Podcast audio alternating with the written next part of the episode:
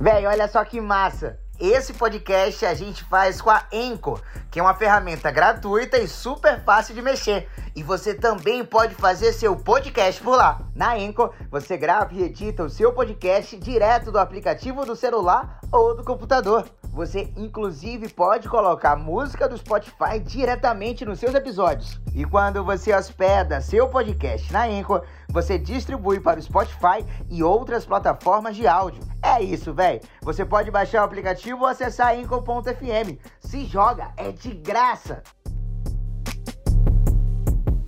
Boa noite, senhoras e senhores. Boa noite, Josué Oliveira. Seja bem-vindo todos vocês ao 21º Tapioca Podcast. Você pescou antes aí, eu senti que você titubeou. Eu peguei de você, na verdade. Você que sabia. Boa noite, meu querido, como é que você tá? Eu tô bem, e você? Grande dia, o negro ganhou o Oscar. É. Vamos terminar essa informação aqui. Pronto, é melhor terminar só até aí, né? É. Que ele só tomou o melhor. Olha, deixa eu lembrar que Ai. você aqui embaixo, certo? Você que acompanha o Tapioca já sabe. Na descrição tem um link de todo mundo. Tem o meu link, tem um link do Instagram de Josué, tem um link também da nossa convidada, que daqui a pouquinho a gente vai é, comentar e vai conversar com ela, além do nosso canal de cortes, não é isso? Tudo aqui embaixo. Canal de corte tem as melhores partes, tem também o TikTok. Tem. E a gente tá bombando no TikTok, hein? Motinho cá. já falou aqui, cada vídeo é né, menos de 30 mil visualizações, não é isso? Qua- Quais são as, as plataformas de áudio que a gente tá também? A gente, A gente tá no falar. Spotify e onde mais? Só no Spotify.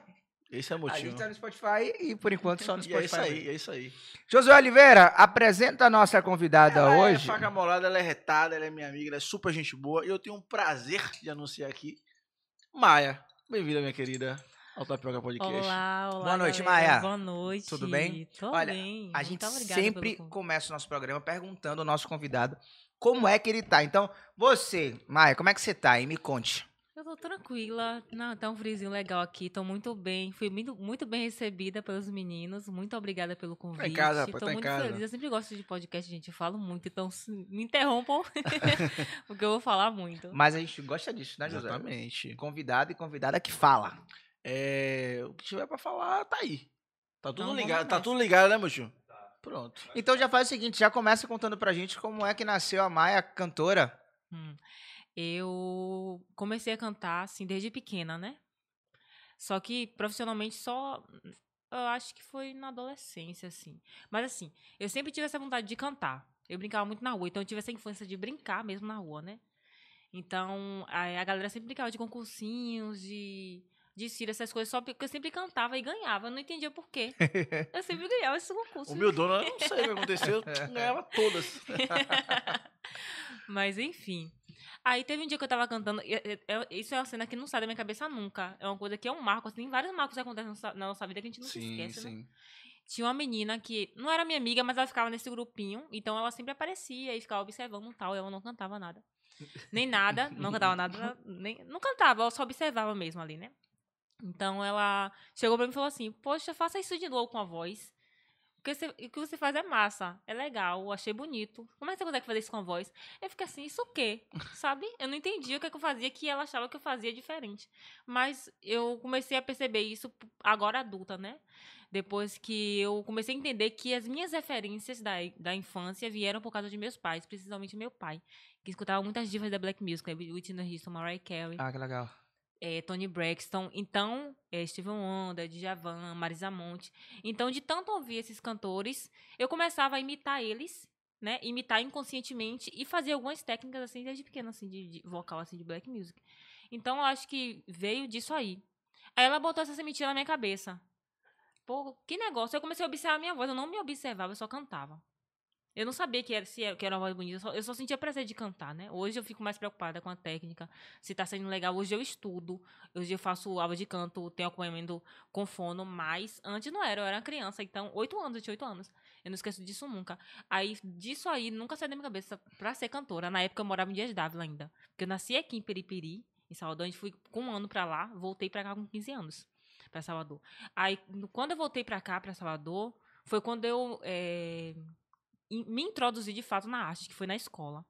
Eh, teve um festival de música onde tinha que compor pra participar. A partir daí eu fiquei, meu Deus, como é que eu. Eu já ficava assim, como é que ser cantora? Eu não quero cantar a música dos outros, eu quero, quero mostrar quem eu sou, né? Que massa. Eu quero fazer, eu quero expressar quem eu sou. Eu ficava assim, poxa, eu não sei compor. Eu tentava, não saía nada, tentava, não saía nada. Até que aconteceu esse festival. Daí saiu a música. Não foi perfeita, mas foi uma música muito massa pra 15 anos, a mi- minha primeira composição. momento, né? É. E eu ganhei primeiro lugar nesse festival. No outro ano também ganhei Mais primeiro lugar. vez? Mais uma vez. No outro ano também ganhei primeiro lugar e falei, poxa, eu sou boa nisso. Se eu, assim, nova, tô fazendo, não vou continuar fazendo. Aí eu fui. Eu acho que uma coisa foi puxando a outra, né? Eu sempre tava, tava inserida, assim, na arte na minha escola. Sempre participava, sempre. Mesmo eu, eu era muito tímida, até hoje sou muito tímida. Só que na escola eu era, eu era mais, assim, sabe? Eu acho que tudo é uma questão mesmo de construção social, construção, construção racial também. Eu acho que a minha timidez vem mais disso, né? De, de- da fala, né? A mulher tem muito isso de ser podada para falar.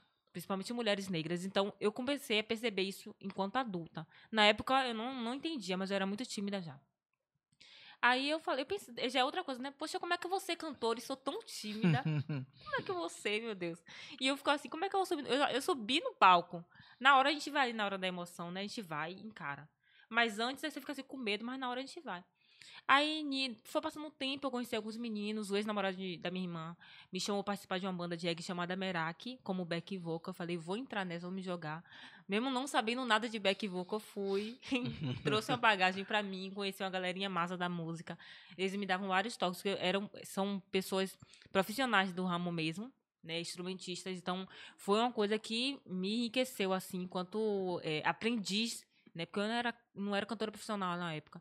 Aprendiz de cantora. Depois eu comecei a fazer show com os meninos, comecei mesmo a trabalhar profission- profissionalmente. Fazia alguns showzinhos aqui, outros ali, nessa banda. Só que eu E- vou e- cantar E, você tudo. já tinha quanto- quantos anos nessa época? Você vai entregar a minha idade. Não, nessa época. é- é- a gente não precisa É, trazer até lá. Essa época. Essa época eu tinha. Você já era de maior ou ainda tava na escola? Tava saindo da escola. Tava saindo da escola. Eu tava com 17 anos nessa época. 17 pra 18. Lá Ano no terceiro passado, ano. né? Então, é, pô, foi ontem. Foi antes da pandemia. Eu não ligo, não. Mas eu tinha 17 anos, que, pô, o primeiro festival foi no primeiro ano, o segundo festival foi no segundo. Então, no terceiro eu já tava já com quase 18 anos, por aí. Foi 18 anos? Foi no primeiro ano, eu tava com 15, foi isso mesmo. É isso Hum. mesmo. Aí foi conhecer esses meninos, depois disso eu entrei no teatro também, porque eu ainda era muito tímida. Eu, eu, eu sabia que eu conseguia cantar muito bem essas técnicas ali com meus amigos quando eu era criança, usar minha voz, sabe? Porque eu não tinha vergonha de fazer isso ali. Cantar em casa eu consigo expressar, até hoje, eu consegui expressar minha voz, toda a potencialidade que eu tinha na minha voz dentro de casa, porque eu não tinha medo de explorar, não tinha vergonha. Só que quando eu chegava na rua, eu não conseguia. Quando eu chegava pra né? cantar, não era, não, não saía a minha voz mesmo. Então, eu entrei no teatro por causa disso. E, consequentemente, o teatro me puxou pra música, porque sempre me colocavam pra cantar. Sempre era teatro musical, sempre era uma coisa que envolvia música. Então, foi uma coisa foi puxando a outra, foi bem natural assim. Em 2000 e de- 2012, eu comecei a procurar pessoas pra fazer beat, pra lançar meu trabalho é, autoral, assim. Porque eu não cansava, eu tava cansada de só ficar na idealização e não materializar, né? Música não materializa, é etéreo. Eu, a música é. Então, mas eu falo materializar no sentido de realizar isso, né? Colocar na Eu rua não um tinha trabalho seu, apoio. né? Como? Colocar na rua um trabalho seu e ter a cara sim, e tal. Sim. Eu sempre. Essa, o que essas meninas fazem. O que eu faço hoje, assim. Não foi muito influenciado por essas cantoras de Tonina Isa ou de Milanita, porque eu já pensava nisso, sabe? Sim, Porque minhas referências já são cantoras pop, sabe? sim. É, Whitney Houston, Tony Braxton Que eram possivelmente são as mesmas referências dela também, né? Sim, é isso aí que eu bato um ponto. Muita gente pergunta assim, ah, quem são suas referências? É, você se Isa e Anitta. Pô, eu me sinto muito bem representada por elas. Aham. E muito tempo atrás, assim, quando eu era criança, eu não via isso na mídia. Eu não me enxergava, sabe? Então, consequentemente, eu eh, ficava atraída mais por cantoras norte-americanas, né? Hip Hop anos 2000, Sim. aquele DVDzinho que a gente ouvia. Aham. eu amava aquela Demais, bom época. demais. Sim, sim. Agora você Então- tem uma idade. Então, ali já era minha paixão. Eu chegava em casa, todo dia eu escutava Ciara, Justin Child. Então, essa. Essas cantoras eram minhas referências. Porque no Brasil até então já, já tinha, né, cantoras negras, né? Alcione. Tinha. Mas o pop não tinha tanto realmente, É, assim. A gente tinha. vinha, via pouco. E aquele, aquele, aquele DVD é um marco mesmo, porque o que coisas. tinha E pra uma galera. É Snoop Dogg, Nelly Sim. Furtado, 100 clipes, Rihanna, 180 clipes. é, 180 clipes. Você É. comprava 10 reais no DVD da Lapa. Sim. Era Isso é impressionante. e todo mundo demais, sabia. Todo mundo Bom sabia. demais, Era incrível aquilo ali. Toca hoje, todo mundo sabe. Até hoje, assim, é, um- é- é um. é- ali foi um. Anos 2000 foi um marco, assim, pra galera, assim, da nossa geração, sabe? Porque a gente sempre. É uma anomalia no sistema, pô. Era tudo muito doido. Tinha a banheira do Gugu e aí o DVD vinha com a música de Michael Jackson, tipo, a carreira inteira de Michael Jackson, que durou, sei lá. E tinha aquele DVD medo só, que você não Sim. podia usar, comprar DVD pirata e colocar no seu DVD, porque ele quebrava, Quebrava o DVD. o DVD. Ó, que, que, Sim. que- A indústria, coitada. Não compre pirata, não. Foda-se, mano. Sai doido, sai daí. é- é- O DVD pirata vinha falando pra não comprar o DVD pirata, tá ligado? E você comprava, às vezes, é- era engraçado que você comprava DVD pirata e aí saía um filme, né? E você tinha que ter a malícia pra saber qual era o tempo que aquele filme foi lançado, pra saber se você podia comprar ou não, porque corria o risco de você comprar um filme e ele aparecer com a gravação do cinema.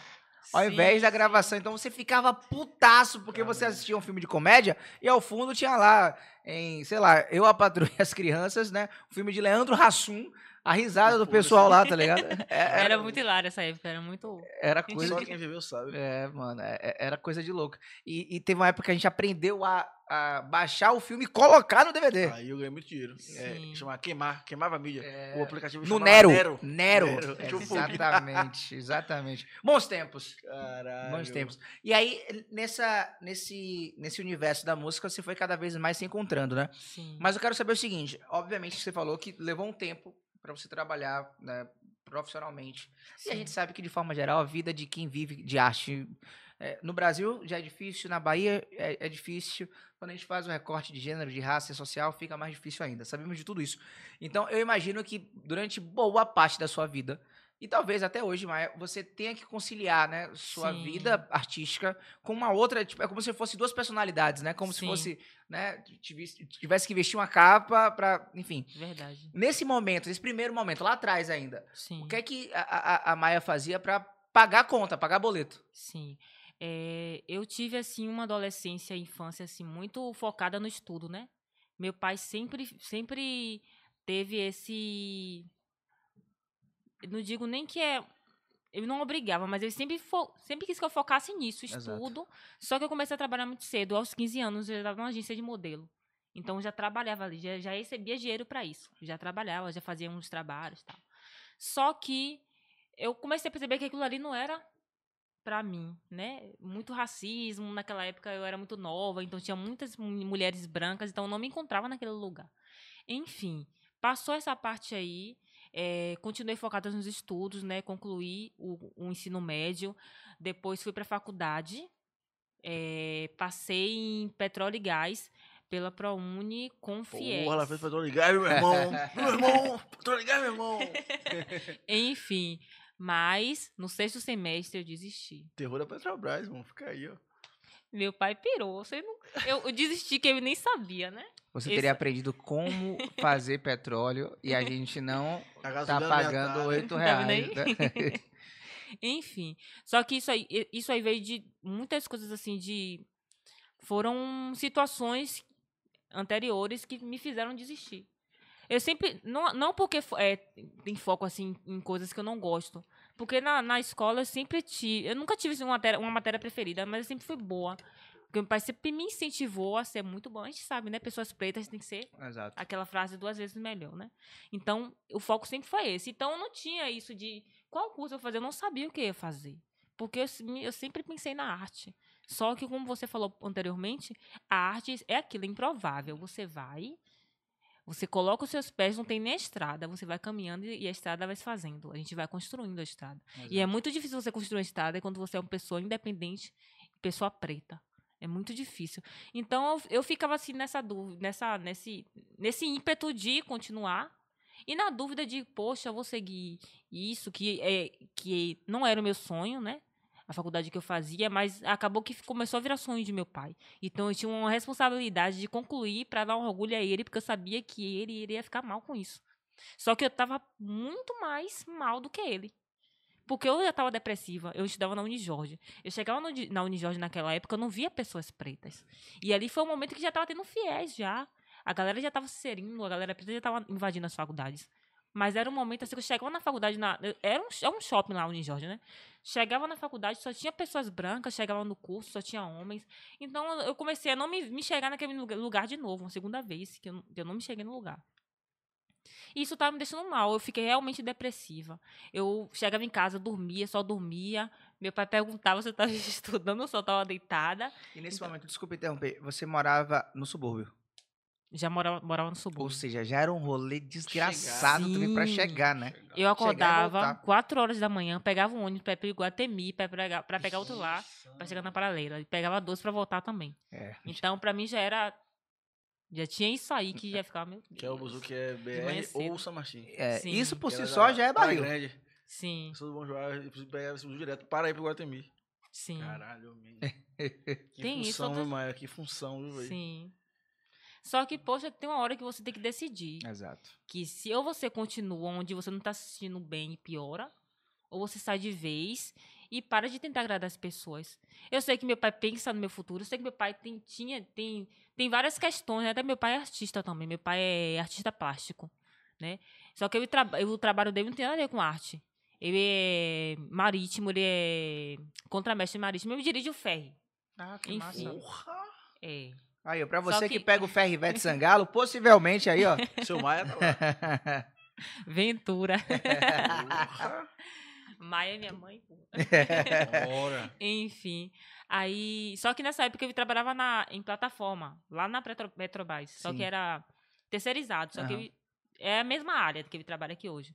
Só que eu já tinha isso, deve trabalhar lá, já tinha esse, essa responsabilidade que ele colocava né, em mim, entre aspas, uma, res- uma responsabilidade, uma terceira, né? Ele jogava isso em mim, né? Uma expectativa, na verdade, não era responsabilidade. E eu fiquei, eu fiquei muito triste, eu fiquei muito mal, porque tinha esse pensamento de meu pai, sabe? De eu estar desagradando meu pai. Não era mais por mim, só que chegou um momento realmente que eu não, eu vou parar. E nisso eu, não- eu não, tipo assim, quando eu comecei a estudar, eu nu- nunca trabalhei assim, meu pai não me deixava trabalhar. Quando eu consegui um emprego assim, quando ele viu que eu ele começou a ver que eu só ficava o tempo todo deitado, dormindo, não fazia nada, não, nem tava estudando mais. Porque eu estudava pra caralho. Porque, pô, você não tem como você fazer, ter bolsa, ter fiéis e você ficar todo mês tendo que repetir matéria Sim. Pra cobrar Exato. no final, entendeu? Exato. Então eu tinha que me jogar. Pô, sexto semestre, quase no final do curso. Meu pai se desesperou, foi uma briga lá em casa, foi uma agonia. Enfim. Tá Pass- trancado, né? Quiser voltar hoje. e não sei, quem sabe. As coisas podem mudar, mas é, acho que não. Sabe, né? Acho que Tomara não. que não, tu não precise. É, tomara que não. Mas aí veio isso, né, de conciliar. Foi quando eu comecei a trabalhar escondida também em telemarketing na Contax na época. Pô, a, a conta É é um impressionante. A conta que é um clássico. Não, é sério, eu acho que quase todos os, os nossos convidados e convidadas que Já já passaram telemarketing. Sim. Eu fui também. Era uma merda. Aí nisso, né? Teve a conta que aí só que meu pai, eu era uma coisa assim pra meio que meu pai achar que eu tava estudando, porque eu não sabia que eu tava trabalhando, mas eu tava indo trabalhar, ele achando que eu tava indo pra faculdade. Só que chegava sábado, domingo, Maia tava onde? Porque era um sábado ou um domingo. Então eu tinha que me esquivar pra domingo eu ter que sair pra trabalhar. Se meu pai sabia, só que uma hora ou outra ele acabou descobrindo. Eu, eu, acabou descobrindo, não. Eu contei pra ele, falei, ele ficou estressado. Mas eu continuei trabalhando. Falei, meu pai, eu vou voltar pra faculdade, eu vou voltar, eu vou voltar. Hoje eu tô fazendo BI de arte na UFBA. Tô Que concluindo legal, já. Que legal, que legal. Hoje ele começou a ver, né? Porque resultado cura. Um amigo meu me, me fala isso. De Abel's Music, que é um dos produtores de Faca Molada. Que é, quando eu tô assim, um pouco bad, eu vou muito conversar com ele, que ele tem umas ideias muito bacanas, assim. Então essa frase não sai da minha cabeça, é resultado cura, porque realmente eu vejo isso na prática. Meu pai começa a ver minhas coisas andando, tudo acontecendo, me vê na televisão, me vê trabalhando, me vê fazendo show. Então ele começou a realmente acreditar. Eu falei, meu pai, cheguei até aqui, eu não vou mais desistir. Passei do meio, pô. Aceite. É, não tem como. Mas é, mas tem isso mesmo, tem essa parada de você tentar conciliar o trabalho com a música. Hoje eu trabalho com outra coisa também de CLT. Então é é uma correria, porque você vê, né? É, para responder é difícil eu responder. Sim, Desculpa, sim. não é porque eu não Eu quero. corre, eu corre. Então, assim, é é mil coisas pra responder no celular, um monte de gente pra responder, é, trabalho, coisa de música, figurino, balé. Eu ainda não marquei ensaio, vou ter outro show semana que vem. Eu tive um show ontem. Cheguei em casa de madrugada, acordei hoje. Tive as coisas de casa pra fazer. Tem um. Eu tô. é, ganhei, participei agora do. No processo seletivo do Mercadia hoje, Margarete Menezes. Então, tô fazendo algumas aulas com eles massa. né, de uma galera assim do é, empreendedorismo negro, Tô falando muito rápido, então eu acabo me embolando. De boa. empreendedorismo negro. Então, é- essas aulas são praticamente todos os dias, segunda, quarta e sexta, e assíncronas nos outros dias. Então, eu tenho que estar, de qualquer forma, assistindo, mesmo que eu não esteja presente, né? Eu tenho que assistir depois. Então, é muita coisa pra ficar, sabe? Pra você, pra eu equilibrar, pra... É muita coisa, gente. Ó, deixa eu lembrar o pessoal que pode participar, né, José, no chat e mandar perguntas, não é isso? É, é, sobre esse assunto ainda, eu não sei se você viu quando a gente fez com o Thiago Banha, ele tava falando até de você, ele falou que tem uma frase Sim. sua que é muito inspiradora, que é as pessoas esquecem que é um corre pra pagar outro corre, né? Porque tem uma questão, Sim, isso. é, eu vim da música também e ao contrário de você eu fiz a outra escolha, eu falei eu não vou ficar na arte, enfim. Sim. Tenho lá meu ressentimento, falo muito disso, acho que em algum momento ainda volto a tocar, mas precisei, né? Filho também e tal. Mas aí, essa coisa que, que, que Banha fala me toca muito, porque o que ele fala? As pessoas não conversam com artistas. Então ela olha um Sim. artista no lugar, ela tem uma ideia na cabeça dela. E aí tem um falso glamour. Porque você tá Sim, trabalhando, sacou? gente, Você tá é. fazendo um corre, aí aperta de grana, tem que ensaiar, tem que fazer as coisas, tem que gravar, gravar um trampo. Sim, o clipe não grava em sabe sete disso. minutos, tá ligado? É foda. Pra, pra E aí chegar na, no clipe, é três, quatro tal. antes pro clipe. E Assim, aí ele fala isso, porra, o Maia sempre disse que é tipo assim, todo não corre pra sustentar o outro corre e as pessoas não Sim. olham essa parte. Então acho que contar a história é bom que a gente entende que não tem como pular etapa. Não tem Sim, como pular Com etapa, certeza, sacou? não tem mesmo. É muito do processo. É, é, é enriquecedor ouvir a- as histórias e inspirador porque é vida real, sacou? Agora, uma coisa que eu sei que tem na sua vida, porque de alguma forma também eu vi, é tipo assim, essas parcerias, essa galera foda que é essa agonia gostosa nesse Ian, Sim, o Faustino maravilhoso, amo aquele menino. sim. Como é que você chega nessa galera e como é que você chega nessa fase que você tá, que é mais Pronto. internetica e tal? Pronto. Pra chegar aqui foi um caminho árduo, porque foi difícil eu me inserir nesse cenário, né? Velho, eu sempre, é uma frase minha, assim. A, o mundo é patriarcal, gente. Na música não seria diferente. A música, é- eu acho que a música é o, assim, da arte, é onde é mais Mais É, nítido, né? Isso. Então, assim, quando eu comecei a pensar, cogitar, achar pessoas pra trabalhar comigo, eu não olhei pelo gênero, né? Eu não, acho que eu não. Inconscientemente a gente já pensa que é um homem que vai produzir, mas eu acho que eu não tinha isso na minha, na minha mente assim. Só que eu comecei a procurar pessoas. Rapaz, na verdade, eu já procurei muito, muito antes, assim, de quando eu realmente comecei a procurar em 2012. Na época do Orkut, eu já conheci alguns meninos de Cajazeiras, né? Sidraque e Guri, que hoje é nobre, que é pivete nobre. Só que Sidraque, ele faleceu, foi, que- querendo ou não, foi... é, é, eu não sei como falar isso, mas foi não foi confronto com a polícia, mas ele estava no lugar errado na hora errada. Uhum. E ele realmente não era um cara envolvido, ele era muito novo. E eu conheci Sidraque no, Sidraque no, no, no, no Orkut 10 anos depois. Ó, já tô contando minha, minha idade de novo. Se o pessoal fizer a conta direitinho aí, 10 chegamos à idade de. Glória Maria, tá ligado? Dez anos depois eu conheci ele pessoalmente. E só conheci ele pessoalmente num evento de Cajazeiras. Eu, eu, eu falo assim, Cajazeiras é assim, o centro do rap em Salvador. Porque é onde muita gente do rap sai, assim, em Salvador. Assim, que eu conheço. Eu posso estar numa bolha. Me corrijam se eu estiver errada, quem estiver ouvindo. Só que foi onde eu encontrei pessoas que realmente trabalham com hip hop lá. E eu já conheci esse menino na época do Orkut. Eu já tinha um home studio bem precário. Se já tem um home studio assim, massinha, assim, com microfone, bota tudo certinho aí, umas caixas legal. Era bem precário mesmo, os caras faziam som. Saía som, eu fico- hum, conheci eles no Orkut, né? Aí disso, é, criando amizade com eles, tal, conheci, fui lá, fui, fui em Cajazeiras, depois disso não vi mais cidade que ele, aconteceu essa, essa tragédia com ele, que me deixou muito mal, sabe? Porque era um menino que tinha sonhos, ele já lançava músicas, eu tinha uma filha muito pequenininha ainda, sabe?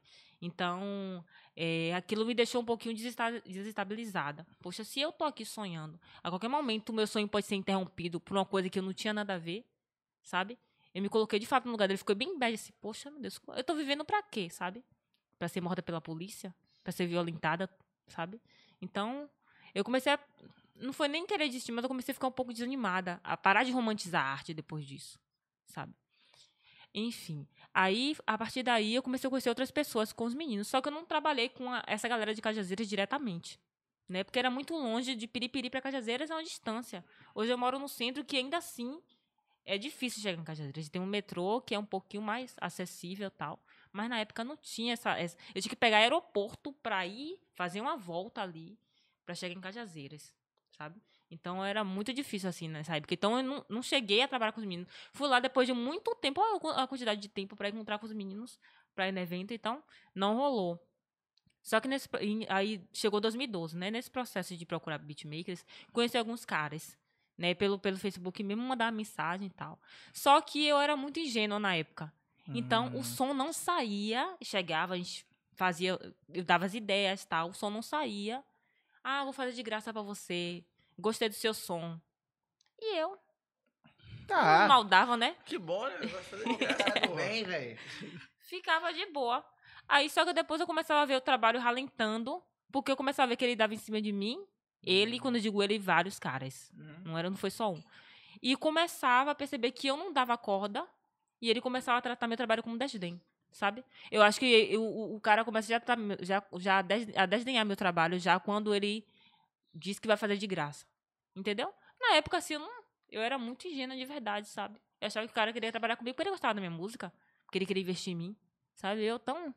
Hoje eu vejo como uma música é difícil. E até pelo corre também, né? Você fazer a conta, pô, o cara tá fazendo isso aqui, eu não tô com uma grana pra investir pesado, que bom que tem um cara, eu vou tentar, sim, sim, né? sim. Vamos tentar somar forças, até lá na frente, se pá, a gente até se resolve. Mas que bom que tem um cara aqui, até você Sim. maldar que É, é dinheiro que faz toda a Bizarro, diferença, é foda. É, com certeza. Se falasse assim, quero.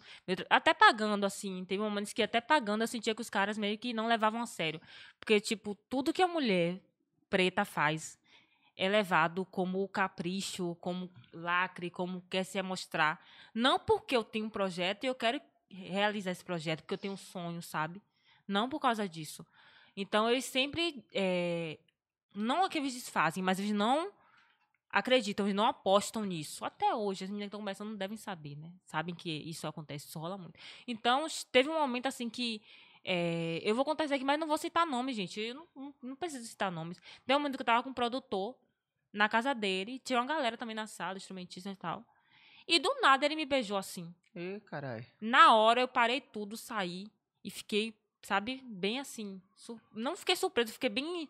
é, sei lá, fiquei bem. Constrangida. É, eu saí, deixei lá.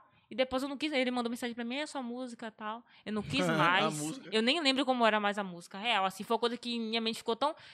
Deu, um, deu uma parada assim, falei, poxa, velho, de novo isso, sabe?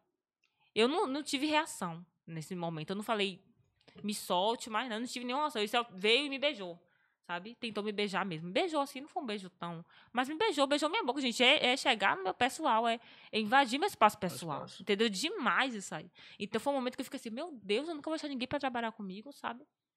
Foi então que em 2018. Olha o tempo, quantidade de tempo. De 2012, 2013 pra Eu não sei, 2018. Seis anos não, aí. Eu tô contando aqui? Seis anos. Já é um puta salto temporal aí. Sim. Rapaz, Aí. nego se fode, né? Nossa senhora, preto toma no cu de mão. Sim. Pra fazer um som, fazer um- uma trip rolar, a gente gasta, sei lá, 10 anos da vida, porra. Sim, pô. É foda. Real. E. é, aí chegou em 2018, né? Que chega na parte que eu encontrei os meninos, né? Conheci Cosca, que na época ele trabalhava com Zuri, que é uma banda que meu primo faz parte já. de- Então eu já ficava, já ficava de olho, assim. Não sei se vocês devem conhecer Zuri. Sim, né? sim. Eu Com certeza. também. Conhece também. Aí eu, é, através de Jade, no Instagram de Jade, peguei e falei com Costa, pô, Costa, eu quero lançar um material massa aqui. Tem algumas músicas. Você conhece alguém que pode fazer um beat pra mim? E quanto cobra tal? Aí já fui na, na mentalidade de pagar meu trabalho, sabe? Porque eu sabia que não ia rolar desse jeito. E até pagando já tava sendo. Enfim. Aí ele pegou e me apresentou Rafa Munhoz. Eu não conhecia Rafa. Rafa não tava fazendo. nu- Nunca fez beat assim pra galera. Tipo trap, como eu queria fazer, tipo hip hop. Então foi a partir de Cosca que eu conheci Rafa. Ele fez minha primeira música, Paranoia Total. Lancei a música, demorou, gente. Foi, ali foi o.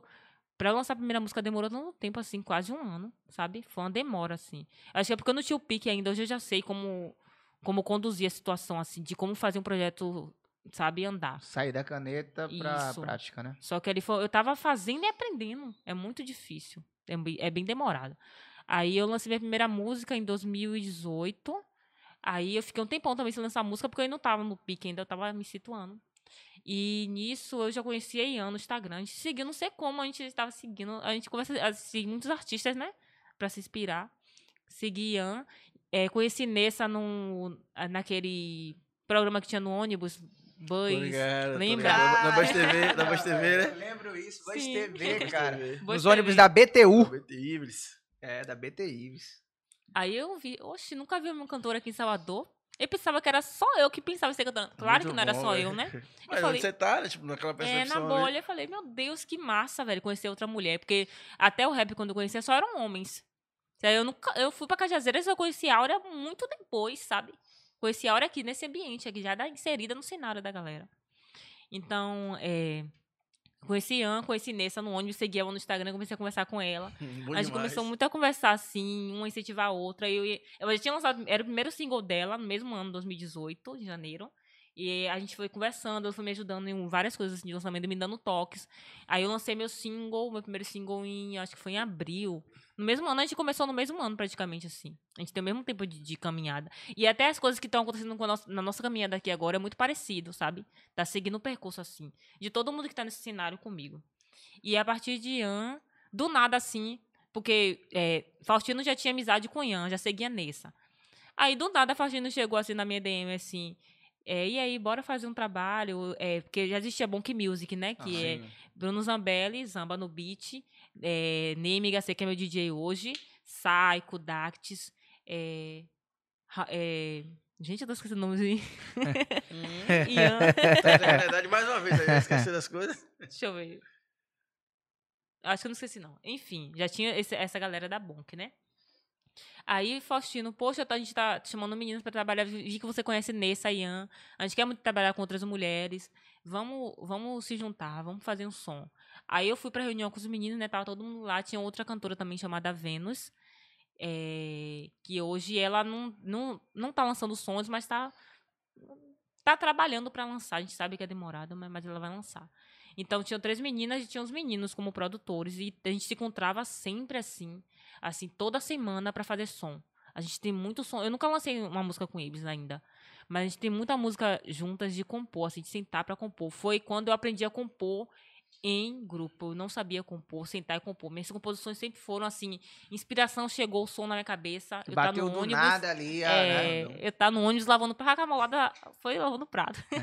Se cortou e falou, ai, que faca. Putz. Sugestivo, né? assim que eu conheci a galera, aí foi. Eu acho massa que, que a galera daqui, né, tem cada vez mais um compromisso muito, muito incrível com a estética, né? Toda a sua geração, assim, você, a Nessa, o Ian, pensa não só a música enquanto produto musical, de fato, Sim. mas também em tudo que vem em relação a essa música, né? É, é o audiovisual, é uma capa, enfim, é, um, é uma thumbnail, enfim, vocês pensam de fato todo o conceito. O que, sei lá, quando a gente pensa há 15 anos atrás, quem fazia música só pensava na música mesmo, né? Sim. Porque naquela época era o que o mercado meio que demandava, era o que era necessário para você fazer sucesso. Sim. E eu lembro, eu até já contei essa história pra ela. é, eu recebia, eu trabalhava na Piatã ainda. Então isso faz uns 4, 5 anos já. Só de pandemia tem, mais, dois. Tem mais. É, enfim, vamos, vamos botar aí de 5 anos pra cima. O Media Kit de Nessa? É, e aí eu Tem recebi. cara, Sim. eu recebi um Media Kit. Um Media Kit não, um, um press kit, Press na Press verdade. kitzinho, é. press De, kit. de- dela, de, um, de uma música que ela fazia referência a um videogame. Sim, hard a música. né? Isso, eu achei aquilo de uma forma, uma parada É. incrível. Que dava pra saber que era algo artesanal. Sim. ao mesmo tempo que era artesanal e comercial ao mesmo tempo, assim, porque era muito bonito, era muito. Sim. Tanto que um dia eu, eu me bati com ela porque eu queria ter postado, só que aí no lugar onde eu trabalhava, o rapaz, né, que limpava a, a, a sala, digamos que ele não tinha muito compromisso com as coisas que estavam lá, né? É, e ele, enfim, ele danificou e tal, e já ficou meio que impostável. E eu fiquei muito chateado, porque eu queria ter postado e tal. E eu lembro que por muito tempo eu guardei o pendrive, que tinha um pendrive, um É, pendrive tinha junto e tal. pendrive. Eu lembro muito daquele press kit. E eu achei incrível que eu falei assim, caramba, o pessoal tem um, um- compromisso de fato com a arte. E a gente vem, eu vejo você falando isso, eu sigo também você, vejo esse compromisso. E eu acho bacana porque, por exemplo, Josué é uma pessoa que, acho que foi Josué que me apresentou o trap, inclusive. Sim. E hoje as pessoas é, veem o trap como realidade. Quer dizer, ainda tem muito preconceito, né? A gente viu, inclusive, uma postagem recente aí do G1 em relação com o Matuê. Matu é foda. Mas, por exemplo, você me falou que o seu primeiro trap faz quatro anos, tá ligado? Então, Sim. tipo assim, é uma galera que já tá rolando e já está ralando há muito tempo. Sim. E às vezes, quando a pessoa explode, né? meio que fura uma bolha, tudo. Pô, você viu que do nada. Do nada é foda. Não sei quem É, apareceu? Nada é foda mesmo. O que a gente, às vezes a gente não. é Aquele esquema, né? Quem vê o close não vê o corre. Sim. né? Como é que você lida, inclusive, com essa galera que chega agora, né? A gente sabe, artista, sobretudo na internet, é uma vida pra furar bolha, né? Então, Sim. tipo, vocês lutam pra furar cada vez mais a bolha para que mais pessoas te conheçam, para que mais pessoas possam consumir a sua música, para que lá na frente você possa ter um público pra lotar shows e é, é, é, viver uma grana lotando o tempo todo para não viver só, de, sei lá, do que o Spotify paga, do que o YouTube paga, do Sim. que um festival pode te pagar, do que o governo, o governo, a prefeitura. Então, para você ser cada vez mais independente, né? Uhum. Então, como é que você lida com essa, essa, essa loucura toda que é de fato ser um artista, querendo não, independente ainda na cena, e que tá buscando de fato um- crescer ainda mais, né? Cada vez mais um espaço mais, digamos que, é, com, com mais autoridade ainda nesse processo. Sim. É, a gente fala que esse, essa, essa, é- essa época que a gente está vivendo agora, que a gente está fazendo arte, que é mais fácil do que a anterior. Realmente é fácil. A gente bota uma música na internet, se viralizar massa. Não quer dizer que essa música vai viralizar, você vai ser um grande cantor renomado. A música vai viralizar e sumir. Eu acho, eu posso até ter enganado, mas pra mim, o trap no Brasil Sim, não aconteceria se não fosse a internet. sim. Porque o trap não teria acesso às rádios e os veículos tradicionais. Com certeza. Porque as pessoas não iam entender o trap. Sim. O trap fez o, o caminho contrário, que foi vir para a internet, para os veículos de massa, que ainda muitos não aceitam, mas começar a aceitar. Então, de fato, é um, é um caminho muito doido isso. Sim, sim, Até, sim. na, até na concepção do pensamento do movimento, o trap precisa que você veja os caras, porque não é só música. Tipo assim, a Recade Mob não existe se você não vê a roupa do cara. E se você tá vendo a roupa é porque é internet. Então não é só o som, tá ligado? E aí essa coisa de. Eu acho que é muito um resultado de- dessa coisa de precisar produzir mais e melhor audiovisual também e Sim. outra relação com É outra pessoas. coisa que te deixa Foda. assim, é, que faz é, com que você fique um pouco assim, sabe? Pensando muito no perfeccionismo e te atrasando. Porque tem muita gente chegando, todo momento tem artistas novos. E a todo momento você tem que estar lançando material de qualidade. Porque você já tem que se comparar com artistas que estão lá no stream, que já são conhecidos, com que estão chegando, que tem grana para investir. E que não tem grana, mas tem criatividade muito boa e consegue lançar matéria, materiais bons. Então você tem que se equiparar. E tem tempo. Entendeu? Jovem tem tempo, tá ligado? Sim. Jovem tem tempo. É, o jovem. é- É foda. eu, eu vi Casimiro falando, inclusive. Não tem jeito, velho. Sempre vai ter um pivete que tá chegando agora que vai ter mais energia que você. E você pode não querer admitir, mas tem uma cara que é melhor. Você fala assim, ó, tem um moleque que é bom pra caralho. É, porque tem, tem- cada vez mais entende nosso. Por exemplo, Aqui ela fala assim, ah, foda-se. eu, eu, tipo, a, a minha geração, acho que foi a última geração, nossa geração, foi a última geração que viveu de fato o analógico e o digital, né? Sim. A gente viu como era o mundo sem a internet. A gente foi a última geração que viveu a- o mundo sem internet. Sim. Quem nasceu nos anos 90 pegou, sei lá, de 90 até 2005, que por mais que tenha internet nos anos 2000, mas de fato não era essa internet que a gente conhece hoje. Mas a gente viu de 90 a 2005, até os nossos 15 anos, assim, quem nasceu, um mundo sem internet. A gente Sim. passou a, de fato, viver a internet, né, conhecer mais a internet de 2005 pra cá, tá ligado? Tem aí Sim. um pouco mais de 15 anos esse rolê da internet. E que ainda hoje, né, a gente sabe que o Brasil é pobre, o Brasil é grande, ainda não é uma comunicação acessível para todo mundo. Sim, E quem certeza. tem, às vezes, tem uma internet que é bem desgraçada. Sim. né? Mas a gente foi a primeira geração que viu, que viu isso. Só que os moleques estão chegando agora, Prontos. já chega, pô. É, O filho de Josué sabe usar o celular de uma forma Ontem- absurda. Ontem eu não consigo explicar pra ele, porque ele fica pedindo o celular pra ficar. Ele bota na televisão as coisas e ele fica mudando o celular. Eu falei, pare de ficar mudando toda hora, que eu tô trabalhando. Quando eu era criança, nem tinha como mudar. Ele falou assim: como assim não tinha como mudar a televisão? Aí eu fiquei pensando, e pra explicar? É. Que tipo assim, ele pausa as coisas, gente. A gente não pausava a TV, não. Você ficava esperando um intervalo pra ir no banheiro. Isso é um absurdo. Quantos episódios de Dragon Ball você já perdeu, hein? Porque, você- não dava tempo, porque atrasou o ônibus. E é isso, eu acho que essa coisa do choque geracional, eu tenho, sempre converso com músico. Tem o ônus e, e o, e o bônus. É, produzir mais e melhor é bom, sim. obviamente. Porque também eu acho que tem um cara que é muito artistoide. Ah, não, porra, o Guns N' Roses demorou 15 anos pra gravar um álbum. Foda-se. Sim. Não precisa demorar 15 anos pra gravar um álbum. Você pode, inclusive, tentar acertar e errar e depois acertar. Né? Tem artistas que tem oito álbuns e dois são ruins e tudo bem. Só que esse que você falou de grana é foda, porque às vezes tem um cara que é foda, mas não tem grana. Sim, Tem um moleque que é novo e tem grana. Você já se fudeu tudo aí. sim. E tem um cara que é velho e teimoso. Que é até bom, mas fala assim: Isso aqui não é música de verdade. Você conhece vários assim, eu também conheço. A gente vai falar aqui, a né? sabe. Porra, produtor chato velho e porra. e Sim. fica discutindo, tipo assim, você é de verdade?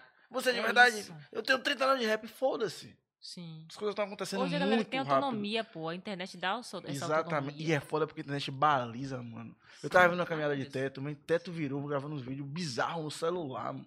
Só que a galera gostava dele. Matou e botou a mão, virou outra porra. Tá ligado? Então você, você precisa pedir menos licença, tá ligado? Quando Sim, rolou verdade. esse boom da Audi Blanc na, na pandemia, começou a rolar muita live. E aí você fez umas lives e tal. Eu vi todo mundo assistir, os, os amigos assim. Eu falei, velho, fudeu, mano. Não tem que, tipo, ah, faz cultura e o caralho, mano. Tipo, você, você pulou uma, etapa, sacou? Quando você fazer qualquer coisa, você já tem material pronto, Sim. foda e, e bem editado pra mostrar. Então, tipo assim, a gente conseguiu pular etapas. E eu acho que não acompanhou, as coisas não acompanharam ainda o time na internet, mas já mudou, sacou? Sim, sim, sim. Porra, você não precisa ser Ivete Sangalo. Você não precisa dar pra eventos. Você não precisa. Inclusive, os artistas pequenos de produtoras grandes se fodem muito mais do que a gente. Porque eles compram uma agenda bizarra, que é da empresa, Sim. os Uma festivais da empresa. também, né? Mas não conhece ninguém, você não se conecta com ninguém, você não É. consegue trocar uma ideia, conversar, fazer uma live, porque tu tem que pedir permissão. Então, tipo assim, há um novo show business que eu acho que também não tá formatado ainda, Sim. que tá surgindo, sacou? É, tá acontecendo. Mas tem uma bagunça muito massa. Tipo assim, quando eu, eu assisti o Afropunk, não esse ano, o outro que foi é, transmitido, Sim. que eu vi o trampo de Ian, eu fiquei feliz pra caralho. que Eu falei assim, Sim. essa música aqui, ó. Eu falei, até quando, no dia, dia que saiu, eu falei, não, é, quando saiu Garoto de Salvador, eu falei, essa música aqui não é boa. Porque essa música é insuportável, essa música vai ser hit. E a menina vai ficar postando no Instagram. Postaram meu. Oxi! Até hoje. Uma semana, essa música é incrível, eu sou chata. É. E, tipo, porque eu falei, caralho, as meninas são garotas de Salvador. A música fala garota de Salvador. Eu falei, filha da puta. E não ia fazer em 2002. Não ia fazer, porque não ia ter grana, não ia ter como gravar, era Sim. absurdamente caro. Então, assim, eu sou muito grato por conhecer e estar perto de vocês, porque eu acho que é, tipo, a galera que faz acontecer o bagulho de fato, tá ligado, velho? Porque é Sim. fudido você escrever um bagulho, acreditar, botar a voz, chamar um maluco. E você começou a postar, fala disso pra mim. O processo, puxa, é muito bom, velho. O quê? Ó, TV Track? Porra, é, minha professora falava essa frase, e aí foi assim, aí eu montei, peguei o conceito, Sim. sentei, aí a Faustina botou um violão, a gente fez um sample. Isso é foda, porque isso dá um norte para o cara que fica tipo assim, como é que isso acontece? Sim. Como é que isso vira a coisa, tá ligado? E eu gosto de consumir isso de outros artistas. Porra, Falei, pô, a isso é bom gostar demais. Tem um faixa-faixa no Deezer que é nessa pegada, tipo, também. Sim, sim. que, que tem um de BK Ah, mesmo, que é ver, incrível. Porra, B- é, é, o- Deezer tem faixa-faixa de geral, assim, tem um álbum de BK, tem um álbum de, Tá de, no, de Baco. plataforma mesmo ou no YouTube? É, é, é um. Todo álbum novo que sai Sim, de parceiros, ele bota essa playlist, chama faixa faixa. sim. Tem um CD mesmo de Abraçaço de, de Caetano. Sim. Ele comenta faixa faixa, tá ligado? É bom pra caralho, porque você fala, porra, entendi de onde veio. Sim. E você aprende mais, você fala, porra, Você viaja, né? na- na porra. música. É porque você fala, é um trampo por outro trampo, toca a banha num lugar. O que o a fulano fala, eu acho que essa sensibilidade de você se perceber na fala dos outros, em caminhadas Sim. parecidas. E aí eu acho isso muito incrível, porque eu acho o seu trabalho de internet diferente, tá ligado? Uhum, Porra, porque eu entendo como você faz música. Isso é muito rico, tá ligado? Sim. Tipo, porra, o caminhar é esse, tá ligado? E enfim, eu acho que é, você, você é fruto dessa internet que, que recria a arte completamente na música. Mas eu quero saber se você tem vontade de, tipo assim, sei lá, gravar com uma produtora grande ou ir pra Sony. Maria, Maria do Big Brother. Que, oh, que absurdo, sim, Big Brother. é, Maria do foi Rap. pro- foi pro É, Sony. Tava, na, tava no. Não, mas no- muita gente conhece como do Big é, Brother, né? tava no YouTube, tava Sim. no, no, no Independente Uhum. escolheu ir pra Sony. Eu fiquei pensando sempre Eu assim, ela caralho, de que caminho é esse? Sei lá, você, você tem vontade de fazer parte de uma gravadora, uma Uhum. parada mais Sim. normal? Eu acho que hoje não, gente. É porque assim, é- eu nunca estive inserida numa gravadora pra saber como é um trabalho de uma gravadora. Mas tudo que eu faço hoje sozinha, eu sei que a gravadora tem isso, faz isso também que eu faço, sabe? Eu, eu, eu não faço, hoje eu tenho um- uma equipe comigo, né? Assessoria e tal, mas eu continuo fazendo as coisas que eu fazia antes quando eu ainda era. Eu ainda sou independente, mesmo com as meninas, trabalhando com as meninas e tal, né? Que é uma parceria tal, a gente trabalha, a gente, tipo, tem as porcentagens, é tudo certinho, tudo documentado. Certo? É um trabalho. Mas assim, eu sei que o que eu faço hoje as gravadoras também fazem, sabe? É, que é uma construção de um single, que é você pensar, você idealizar a música, criar música, né? Você querer lançar, você ter autonomia para lançar. Poxa, o que seria essa música de Anitta agora no top global se ela não quisesse lançar na teimosia? Porque ninguém queria deixar ela lançar. É. Isso também foi a primeira hit dela, Show das Poderosas. Ninguém queria, queria dançar- deixar ela lançar. Então, tipo, eu tenho essa autonomia. Eu ficava antes dela romantizando a, a, a- a, a gravadora por causa disso. Ah, você tá na gravadora. É o que eu ia falar naquela, na questão da internet. Poxa, um tempo atrás, vamos dizer que 10 anos atrás, a gente não ia ter nenhum acesso a isso, a cantar. Uma pessoa ia ter que achar você, você ia ter que mandar o seu CDzinho em milhares de CD CDs que a galera manda pra você ser escolhido, pra ainda a pessoa dizer que sua música, sua música é um lixo no fim das Não é contas. E isso? se a pessoa ouvir?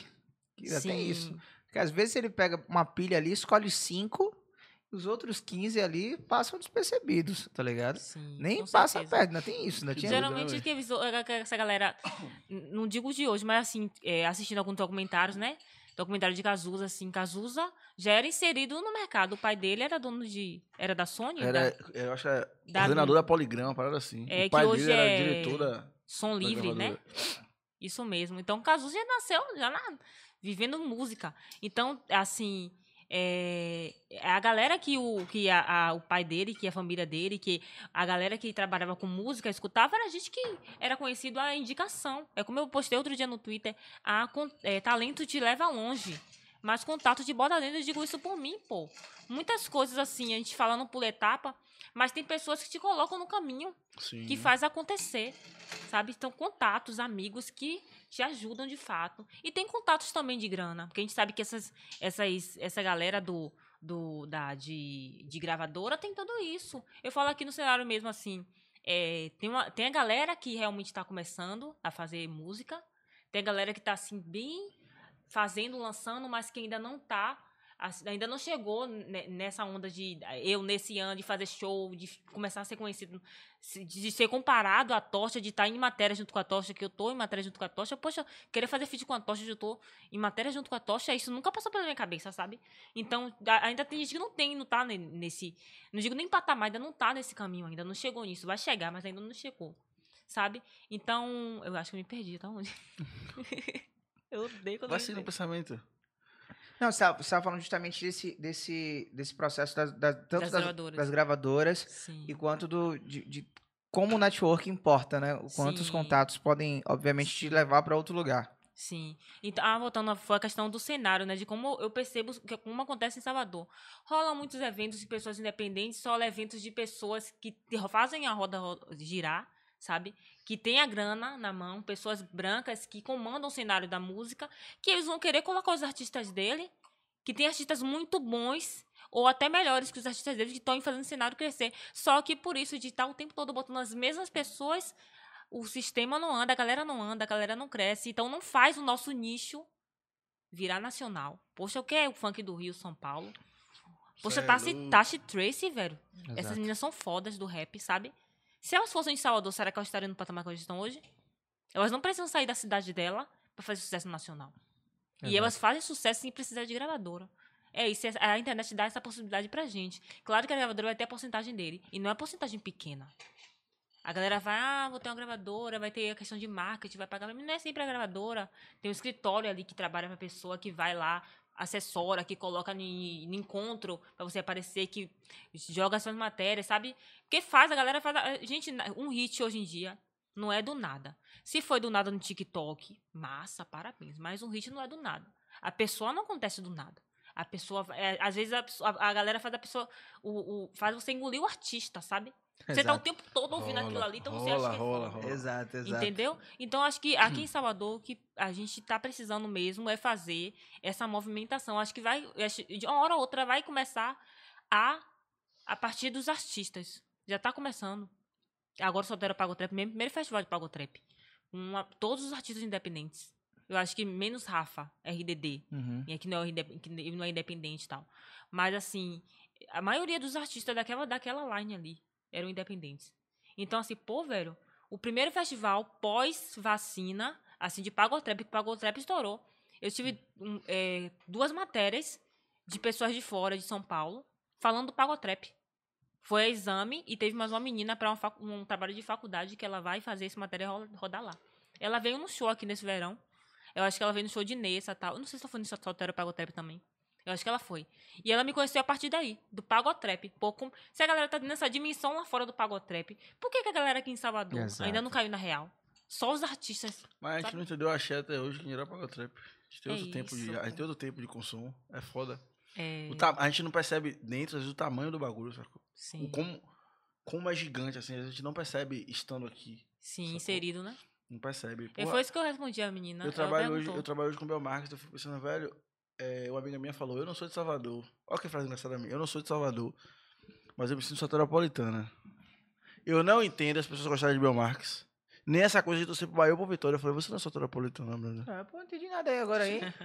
Porque a É dimensão, calcado, hein? a dimensão que é o carnaval de Salvador. Sim. E a gente trata isso como ok. E não é. A gente faz muita Isso. coisa maior do mundo e não se dá conta. Sim, com certeza. E também é isso, né? Tipo assim, você tem artistas de Salvador, eles começam a produzir, eles são, recebem convites pornográficos de trabalhos bizarros, e eles fazem porque eles não têm noção da importância do trampo. Tipo assim, Sim, os nãos que você tem que saber dar também. com certeza. As parcerias que você não deve fazer. Sim, isso é Sacou? muito. É, uma, é, um, é um momento assim da sua carreira que eu- é doído, velho. Porque às vezes assim, você não sabe eh, o que esse não pode. As consequências desse não, sim. sabe? Tem, é, o discurso de. A gente vocês começaram falando do um que ganhou o Oscar, o discurso, Eita, o discurso um de tapa Will na cara da Smith, sociedade. Que ele falou que você tem que aturar pessoas falando mal, Falando merda que- com seu nome. é, te desrespeitando. É isso, pô. Eu sou chateado. independente ainda. Eu já vejo isso acontecendo, sabe? Sim. E às vezes você tem que não aceitar, mas eu sou uma pessoa que eu não puxo saco de ninguém. Eu posso demorar pra subir por causa disso, sabe? Mas sou uma pessoa que eu tô ali fazendo meu trabalho, eu tô sozinha. Eu digo assim, eu não tenho panelinha, não. Eu ando com a galera massa, que tem um rolê massa, mas cada um ali na sua faz o seu trabalho, sabe? E é trampo mesmo, é trabalho. É, trabalho, a gente paga pra trabalhar. A gente não trabalha junto. ah, Claro que rola uma parceria, é amigo, rola uma parceria. Rola uma ajuda, tal. O Faxina me ajuda muito, pô. Entendeu? Uma gravação é caríssimo. A galera pensa que é barato você lançar uma música. Ah, é, bora fazer um show, 500 reais. 500 reais, 400 reais é meu fono. Foda. Não é barato, não, pô. Você, tipo, eu tô, tô, tô estudando meu instrumento, sabe? Você quer isso de graça? Entendeu? Então é barril. Então eu acho que, assim, essa questão, voltando pra questão da, da gravadora, eu acho que tem muita coisa que, que é massa na gravadora, que tem a questão dos contatos, a questão de te colocar, de fazer a galera te engolir, de fazer o hit acontecer, de fazer o artista ser o hit. Mas o artista independente também consegue fazer isso. Poxa, faca molada. É, é um orgulho, assim, pra mim, porque, assim, eu lancei na pandemia, no ápice da pandemia, em junho de 2020, né? Que eu gravei em 2019, em agosto de 2019, lancei. Não queria lançar sem clipe, eu fui obrigada a lançar sem clipe, obrigada não, né? Lá querendo lançar. Mas eu queria lançar em janeiro, só que ainda não era pandemia na época. Não tinha recursos financeiros para lançar, porque eu queria lançar de qualidade. Eu- por isso que assim, eu demoro muito de lançar uma música. Tipo, pra galera, três meses já é muito. A galera acha que vai esquecer, não, pô. Eu tô construindo um caminho muito bonito, porque por mais que. A faca molada toca até hoje, a galera canta minhas músicas, a galera compartilha, a galera posta, sabe? Então, claro que vai enjoar. Eu enjoo dessa música.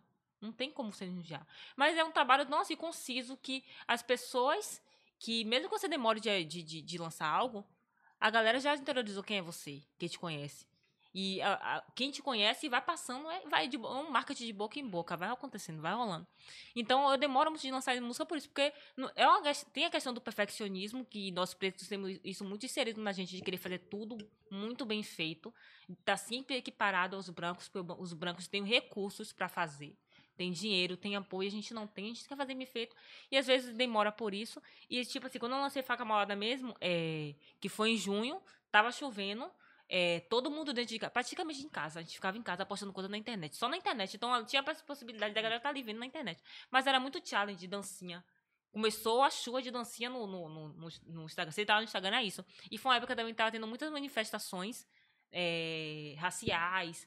Era muita. Aquela época foi muito assim focado nisso, em junho, em julho. Black Lives Matter, né? Isso. Então era assim, tipo, poxa, como é que eu vou lançar essa música agora? Que não, tô, não tá num momento legal, assim, pra lançar, porque tava muito pesada essa época.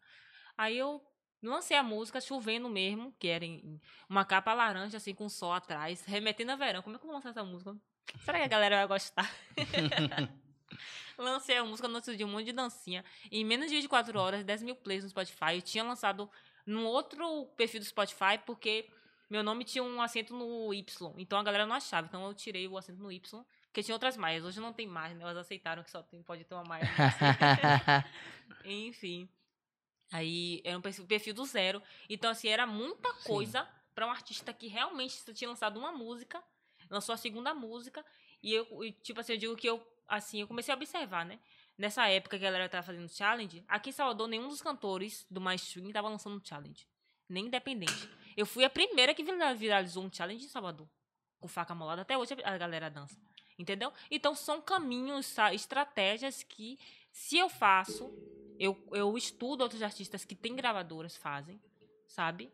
É, não, eu não vejo necessidade de estar numa gravadora, sabe? E Maia, me explica uma coisa. A gente fala muito sobre a internet, né? Mas eu queria saber como é na sua quebrada. Por exemplo, você é uma pessoa que sai para o trabalho do- da CLT, o pessoal vê lá você indo para a firma, Sim. mas depois vê você, sei lá, montada para ir para uma festa que você não vai curtir. Você vai trabalhar também. Sim. Como é que sua quebrada. Primeiro, a sua quebrada de fato sabe já que Maia é cantora. Se sabe como ela lida com isso, e ou se não sabe, né? Por exemplo, ih, olha lá, metida lá, ó, acho que é cantora lá, ó. Ih, ó, Sim. existe ainda isso? Tem, ou o pessoal já entendeu, ou isso está sendo uma construção. Eu acho que tá sendo uma construção, uma construção. Eu sou uma pessoa muito caseira. Então, eu não tenho muitas amizades assim na, na, na rua, assim, na minha rua. É, mas a galera me conhece, falo, porque eu passo, compro um pão tal. Só que assim, é, a galera me vê na televisão. Às vezes muita gente. É, Mosaico Baiano, todo mundo assiste. Um jornal, eu tava no jornal duas semanas atrás. Então a galera fala, comenta, sabe? Um rapaz mesmo que mora em frente da minha casa viu, viu algumas coisas de minha música. Então, tem gente lá que sabe. Então não fica esse negócio de. é, como você diz, a metida. Eles podem pensar isso porque eu sou bem na minha. Às vezes eu saio assim. Às vezes já, saio, já entro no Uber toda montada, realmente. Sério, troca de cabelo, a galera fica olhando assim, às vezes chego toda. Você viu lá ó, a filha de seu Ventura lá? É, como é que tá? Fala com ninguém, velho. Aí, tipo, nunca falou, tá ligado? É, Fala com ninguém. Saiu no jornal, não fala com ninguém. sim. Mas eu acho que é bem de boa, assim, não, não rola muito assim de a galera entrar, não. Mas a, a, a galera, assim, da, da minha rua, assim, sabe que eu canto. Ó, muita gente participando, viu, Josué? Daqui a pouco a gente vai para as perguntas. Ok. Mas só dar um giro aqui. O Jailton Farias, Ed Meia Coelho falou: seu Olha. show ontem no Baticu foi uma maravilha. É, Obrigada. Enfim, muita gente participando aqui. O Jackson Santana. Vocês que estão no chat já sabem, né? Deixa a sua pergunta aqui, que daqui a pouquinho a gente vai é, ler sua pergunta que você está fazendo para Maia, José Oliveira. Vou começar a dar uma olhada também nas perguntas aqui. Vai tocando aí que eu vou escolher umas boas. Boa, eu quero saber o seguinte, Maia. É, você, quando a gente faz ah, algumas perguntas, né? Você faz questão de dizer como, é, quando a gente faz o recorte de gênero e de Sim. raça, né? A mulher preta é muito mais complicado e, obviamente, isso é de fato mais complicado. É, ainda sobre essa situação que aconteceu no Oscar, né? Eu tava vendo que 85% dos memes de ridicularização na internet, 85% são referentes a mulheres pretas. Então, Sim. é, as mulheres pretas de fato estão no topo desse processo de opressão muito grande. Sim. Só que a gente sabe que, que você mesmo disse, né? Na época do colégio, você lidava com timidez, com aquela dificuldade de se enturmar, e que só depois de um tempo que você veio entender de fato que algumas coisas ainda eram sequelas de fato do racismo. Sim. Trazendo para minha realidade, por exemplo, eu só fui ter um letramento racial depois de um bom tempo. Na minha adolescência, eu não conseguia meio que distinguir o que havia diferente de mim dos meus colegas, sobretudo porque eu estudava em colégio particular, então Uhum. tinha de fato muitos recortes ali suaves do racismo e Sim. que você consegue notar uma diferença, mas só depois que você estuda mais, entende mais. Sim. Eu queria saber quando essa maia, né, quando o seu letramento racial, quando você se entendeu de fato como essa pessoa que de fato potente você é. Né? Sim. Porque se entender como mulher preta, eu imagino que desde criança você Sim. se entendeu. Uhum. Mas como de fato esse letramento, essa, essa mentalidade, né? De entender que precisa ser melhor, de entender que precisa, ser resistir, precisa resistir, de entender que eh, esse comentário não é uma piada, é racismo, sim, de fato. Sim. Como isso aconteceu na sua vida? Rapaz, é uma coisa que eu, eu venho da base, né, da família, né? Primeiro, sou uma mulher preta retita, não tem nem como, não tem nem pra onde fugir. Mas entra essa questão da autoestima. Então, desde pequena, racismo, gente, é cruel na escola. A gente sabe disso. É bizarro. Bullying é cruel É na bizarro. escola. Então, assim, eu me sentia a pessoa mais feia, assim, do colégio. Eu, eu ficava muito bad. eh, Minha infância foi muito bad, assim, sabe? Pra me inserir, realmente, você falou assim, no ponto certo. Nos grupinhos, eu não tinha grupinho, sabe? Eu sempre ficava nos grupos dos excluídos. E até os excluídos praticavam bullying Te comigo. excluiu. Que merda, hein? É. Ó que Eu filho sempre da fui uma pessoa de puta. boa, tranquila. Entendeu? Eu nunca pratiquei bullying com ninguém. É. nunca mesmo. Enfim, mas assim, Mas por causa de meu pai mesmo, assim. Meu pai sempre teve essa, essa consciência racial, sabe? Ele sempre. eh, sempre falou abertamente sobre isso. Tem pessoas que não falam, tem famílias que não conversam com os filhos sobre isso. É, é difícil introduzir um, um- uma, um assunto racial, sabe? Porque é muito duro de falar. A gente não quer falar o tempo todo sobre isso. É. E, e sobretudo, falar com crianças, com, com os filhos, É né? doloroso. É. Então, a- a- eu acho que, assim, é, o que meu pai passou pra mim, eu acho que eu vou conseguir passar pros meus filhos, sabe? E minha mãe também. Minha mãe nunca alisou o cabelo, gente. Sabe? Nunca precisou disso. Então, foi uma Foda. coisa que, que foi. que bateu diretamente na minha autoestima. Claro, eu relaxava o cabelo, mas eu nunca tive vontade. Nunca alisei o cabelo. Assim, nunca botei prancha. Mas vai dizer que, ah, vou deixar meu cabelo solto. Meu cabelo sempre foi crespo. Só, eu sempre usei black, sabe? O que uma pessoa usar black, eu sofria racismo por causa disso. A negona do Parangolé, eu era comparada a gente, era isso que a galera me chamava no colégio. O que hoje seria um elogio, né? Hoje seria um Pois elogio. é, É. mas trouxe de maneira negativa, Exato, pejorativa, entendeu? exato. Que merda? Então, tipo assim, é, batia muito na, na- na, questão assim, de, de autoestima, sabe? E quando rolou esse comentário aí, porra, como é que a mulher não vai ficar mal com isso? Sabe, as mulheres pretas são violentadas desde quando estão no ventre, sabe? Violência obstétrica, sabe? E a- quando você sai, você vai pro mundo, imagine o que acontece Madeira baixa. né? crianças violentadas sexualmente. Muita coisa acontece e a gente não tá vendo, pô.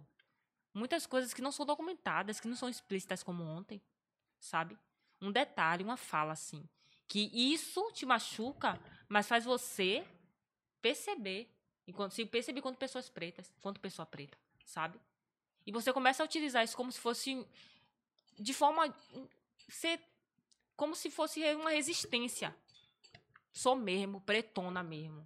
E é isso, eu quero levar isso pra minha música, pra minha arte. No palco é isso. Estar no palco pra mim é um auto político. É lindo. Não existe eu ser artista e não viver e não mostrar quem eu sou. Fingir que você não é preta, né? Tipo, Sim. não, não, Não existe. não separa.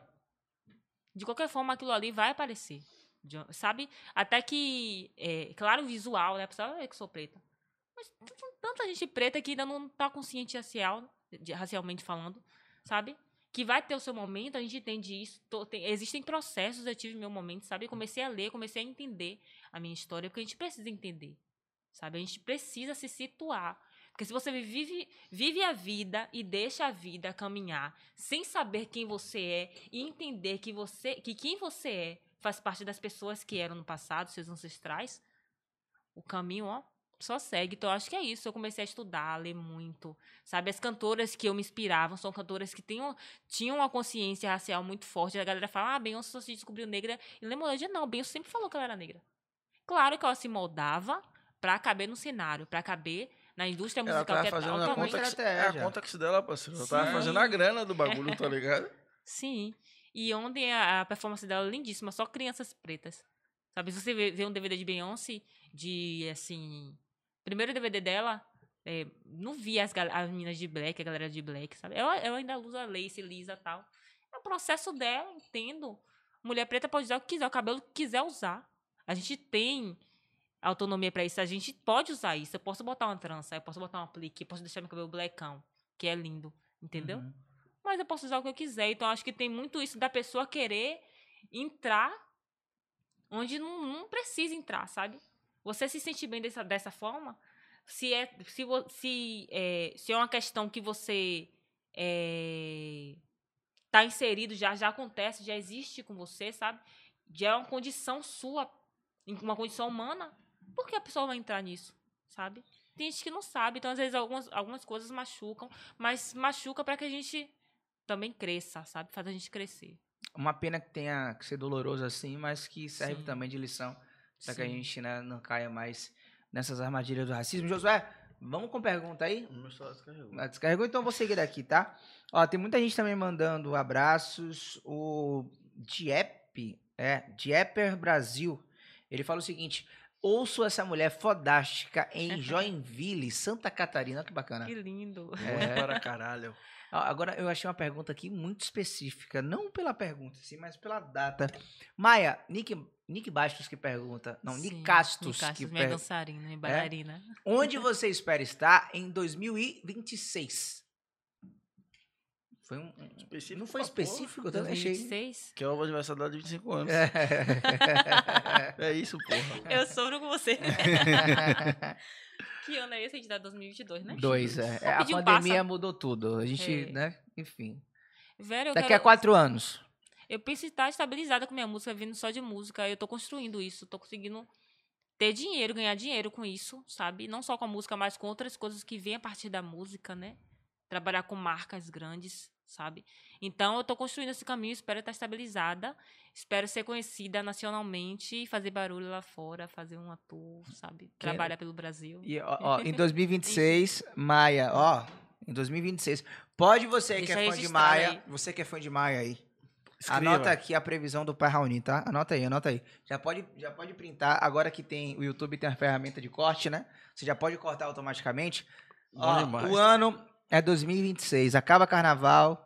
Maia puxou um trio bacana, Sim. certo? Bom demais. E acaba de fazer, fechar uma parceria pra relançar Faca Molada no oferecimento Pensou? Tramontina. Esqueça tudo. Já tá aí. A Pode propaganda. anotar. Pode Eu vou anotar. ser secretário de cultura, porque Lula vai voltar. É. Boa. Olha, tem mais gente participando aqui. O Juan, Juan Saulos. Mai, além de Bey, quais são as suas outras referências? E manda um beijo pros Mai Maníacos. Beijo. Na verdade, pros Maníacos. Maníacos. É o meu fã clube do Instagram. Ele é o administrador do fã clube. Ah, que é legal. Muito Demais. fofinho. Enfim, minhas referências. É, cantoras da Black Music, né? Tony Braxton, Whitney Houston, Mariah Carey, Beyoncé, minha diva, minha diva maior. É, trazendo pro Brasil. É, eu gosto muito, eu amo Djavan. Djavan, assim, foda. Gente, eu vou no show dele dia 15, eu tô muito feliz. Sim, dia 15. Foi 10 mil reais Em maio show. ainda. Tá tudo Mas caro. eu tô feliz. o que importa é isso. É, do Brasil, assim, eu gosto muito de Larissa Luz, Lued, sabe? É, mas Larissa Luz é uma, uma artista que se aproxima muito do que eu tô fazendo esteticamente. Então, minhas referências vêm dela também. A Tocha, a Baiana System, é muito parecido também. Então, eu gosto muito dos meninos. São minhas referências atuais, assim. Mas eu, ouço- eu ouço muita coisa. O Jailton Farias, que está acompanhando a gente desde o início do podcast, né? Ele fala, Maia, como é que você vê o cenário da música soteropolitana atualmente? E como você acha que os novos nomes podem ganhar mais visibilidade? É isso, é um clichê, mas acho que os, os novos nomes têm que se unir, gente. Eu acho que já tá rolando isso. Quando eu falo se unir, não digo que as pessoas estão desunidas, não. Eu acho se unir no quesito mesmo de fazer projetos, sabe? Não só Estratégia, fazer né? feats. Isso. Então, romper o sistema, esse círculo aí que as mesmas pessoas fazem os eventos e são os mesmos artistas, sabe? Então, a gente tem que começar a fazer, a trabalhar juntos para construir, assim, o nosso cenário. A gente já tá aparecendo, né? Foi um caminho, assim, é, difícil, né? E a gente já entrou numa outra etapa mais difícil ainda, que é de romper essa bolha aí, né? De quem faz os eventos, de quem faz a, a roda acontecer e criar os nossos eventos, criar nosso, nosso rolê, sabe? Eu acho que é isso. Eu vejo o cenário muito assim em ascensão, né? Eu tô caminhando junto com essa galera. É a Nova Bahia, como a galera fala, né? Eu nunca me, me inseri nisso aí. O povo fala e a gente só se percebe quando tá, né? Aí chego lá no Museu da Música, mi- minha foto tá lá, nova música da Bahia. Hum, respeito. Parece comigo essa música aqui, ó. É. Parece, parece. Ah, o Zé Corubu pergunta, tá cobrando na verdade aqui, viu? Qual é, cadê o clipe de Faca Molada, mulher? Tá cobrando aí, ó. Vai chegar, calma. Vai ter o clipe esse ano. E eu acho que ainda no primeiro semestre, mas é porque a pandemia atrasou, gente. Então, a gente- o clipe já vai para um ano já de, de, de gravação. A gente gravou algumas cenas já esse mês, mas vai rolar, vai rolar. Bacana. Eu já vi uns bastidores com a turma Eu da. Caluanache e tá bonito o que eu já vi. Eu vi só uns trechinhos assim, um negócio, ó. Veja aqui, tá, Ah. rapaz, o que vem por aí, um negócio bonito, viu? Viu? Um negócio massa. Quem mais aqui participando com a gente? Lembrando que você pode deixar sua pergunta no chat, certo? Muita gente deixou e também deixou aqui no Instagram. Deixa eu dar uma passadinha aqui no Instagram. Aventura, será que é alguém da família? Porque a pergunta é como é que Ah, faz como pra é a aventura? É, Ventura Ni. Mi- Minha irmã. Ah, pra- Só sempre como é que faz pra ser tão maravilhosa desse jeito? O A parente é foda. né? Claramente Faz. clubista. A Jeane pergunta de onde sai a composição, as ideias, na verdade, para a composição das músicas. Lavando um prato, essas coisas. É, é isso. é De boa, de quebrado em casa, às vezes no ônibus, né? De muita coisa que eu escuto também, eu acho que escutar música me dá essa bagagem pra criar outras músicas. Uhum. Sabe, às vezes eu tô ouvindo uma música que eu nunca ouvi na vida e a primeira introdução, eu nem deixo eu terminar, porque eu não quero ser influenciada pelo cantor. Mas a primeira batida assim já, já cria uma música. Legal. Vou escrever, depois eu, depois eu ouço como é que ele cantou pra ver se é parecido. E não é. Então, meu, meu processo de composição é, é assim, dessa forma. Às vezes é inspiração que vem do nada. Às vezes eu sento pra compor com um grupo, às vezes eu sento sozinha. Quando eu sento sozinha pra compor, que às vezes eu sou cobrada por isso, é um pouco difícil, mas sai. Minhas últimas músicas foram assim, porque a pandemia me deixou muito assim, com bloqueio criativo, porque eu não tava saindo. A gente precisa viver pra compor, pra criar, pra fazer coisas. É uma síntese, né? Sim. Então acho que assim me deixou muito é, muito não é parada, mas como é que se fala aquilo, gente? Que você Estagnada. não, aquilo que você acomodado, sabe? Sim, Esperando a sim. inspiração vir. Então eu Aham. fiquei bem assim, mas tá voltando aos poucos. Aí a arte falando assim, oxe, oxe, oxe, pra outra. Pô, não. Aí ficou parado. Ah, o Sérgio Malaquias, como fazer uma parceria com o Maia? Não sei se só foi só uma pergunta, se foi também um convite, se foi também para sondar. É uma pergunta do Sérgio. Olha, depende da parceria, gente. Tem parcerias que são orgânicas, né? A gente gosta do artista que é o seu que é um amigo seu, você quer fazer trabalho com ele. Tem parcerias que são parceri- parcerias de, intere- de interesses e tá tudo bem, eu acho massa. Aham. É trampo, né? é, é isso, existe essa parceria.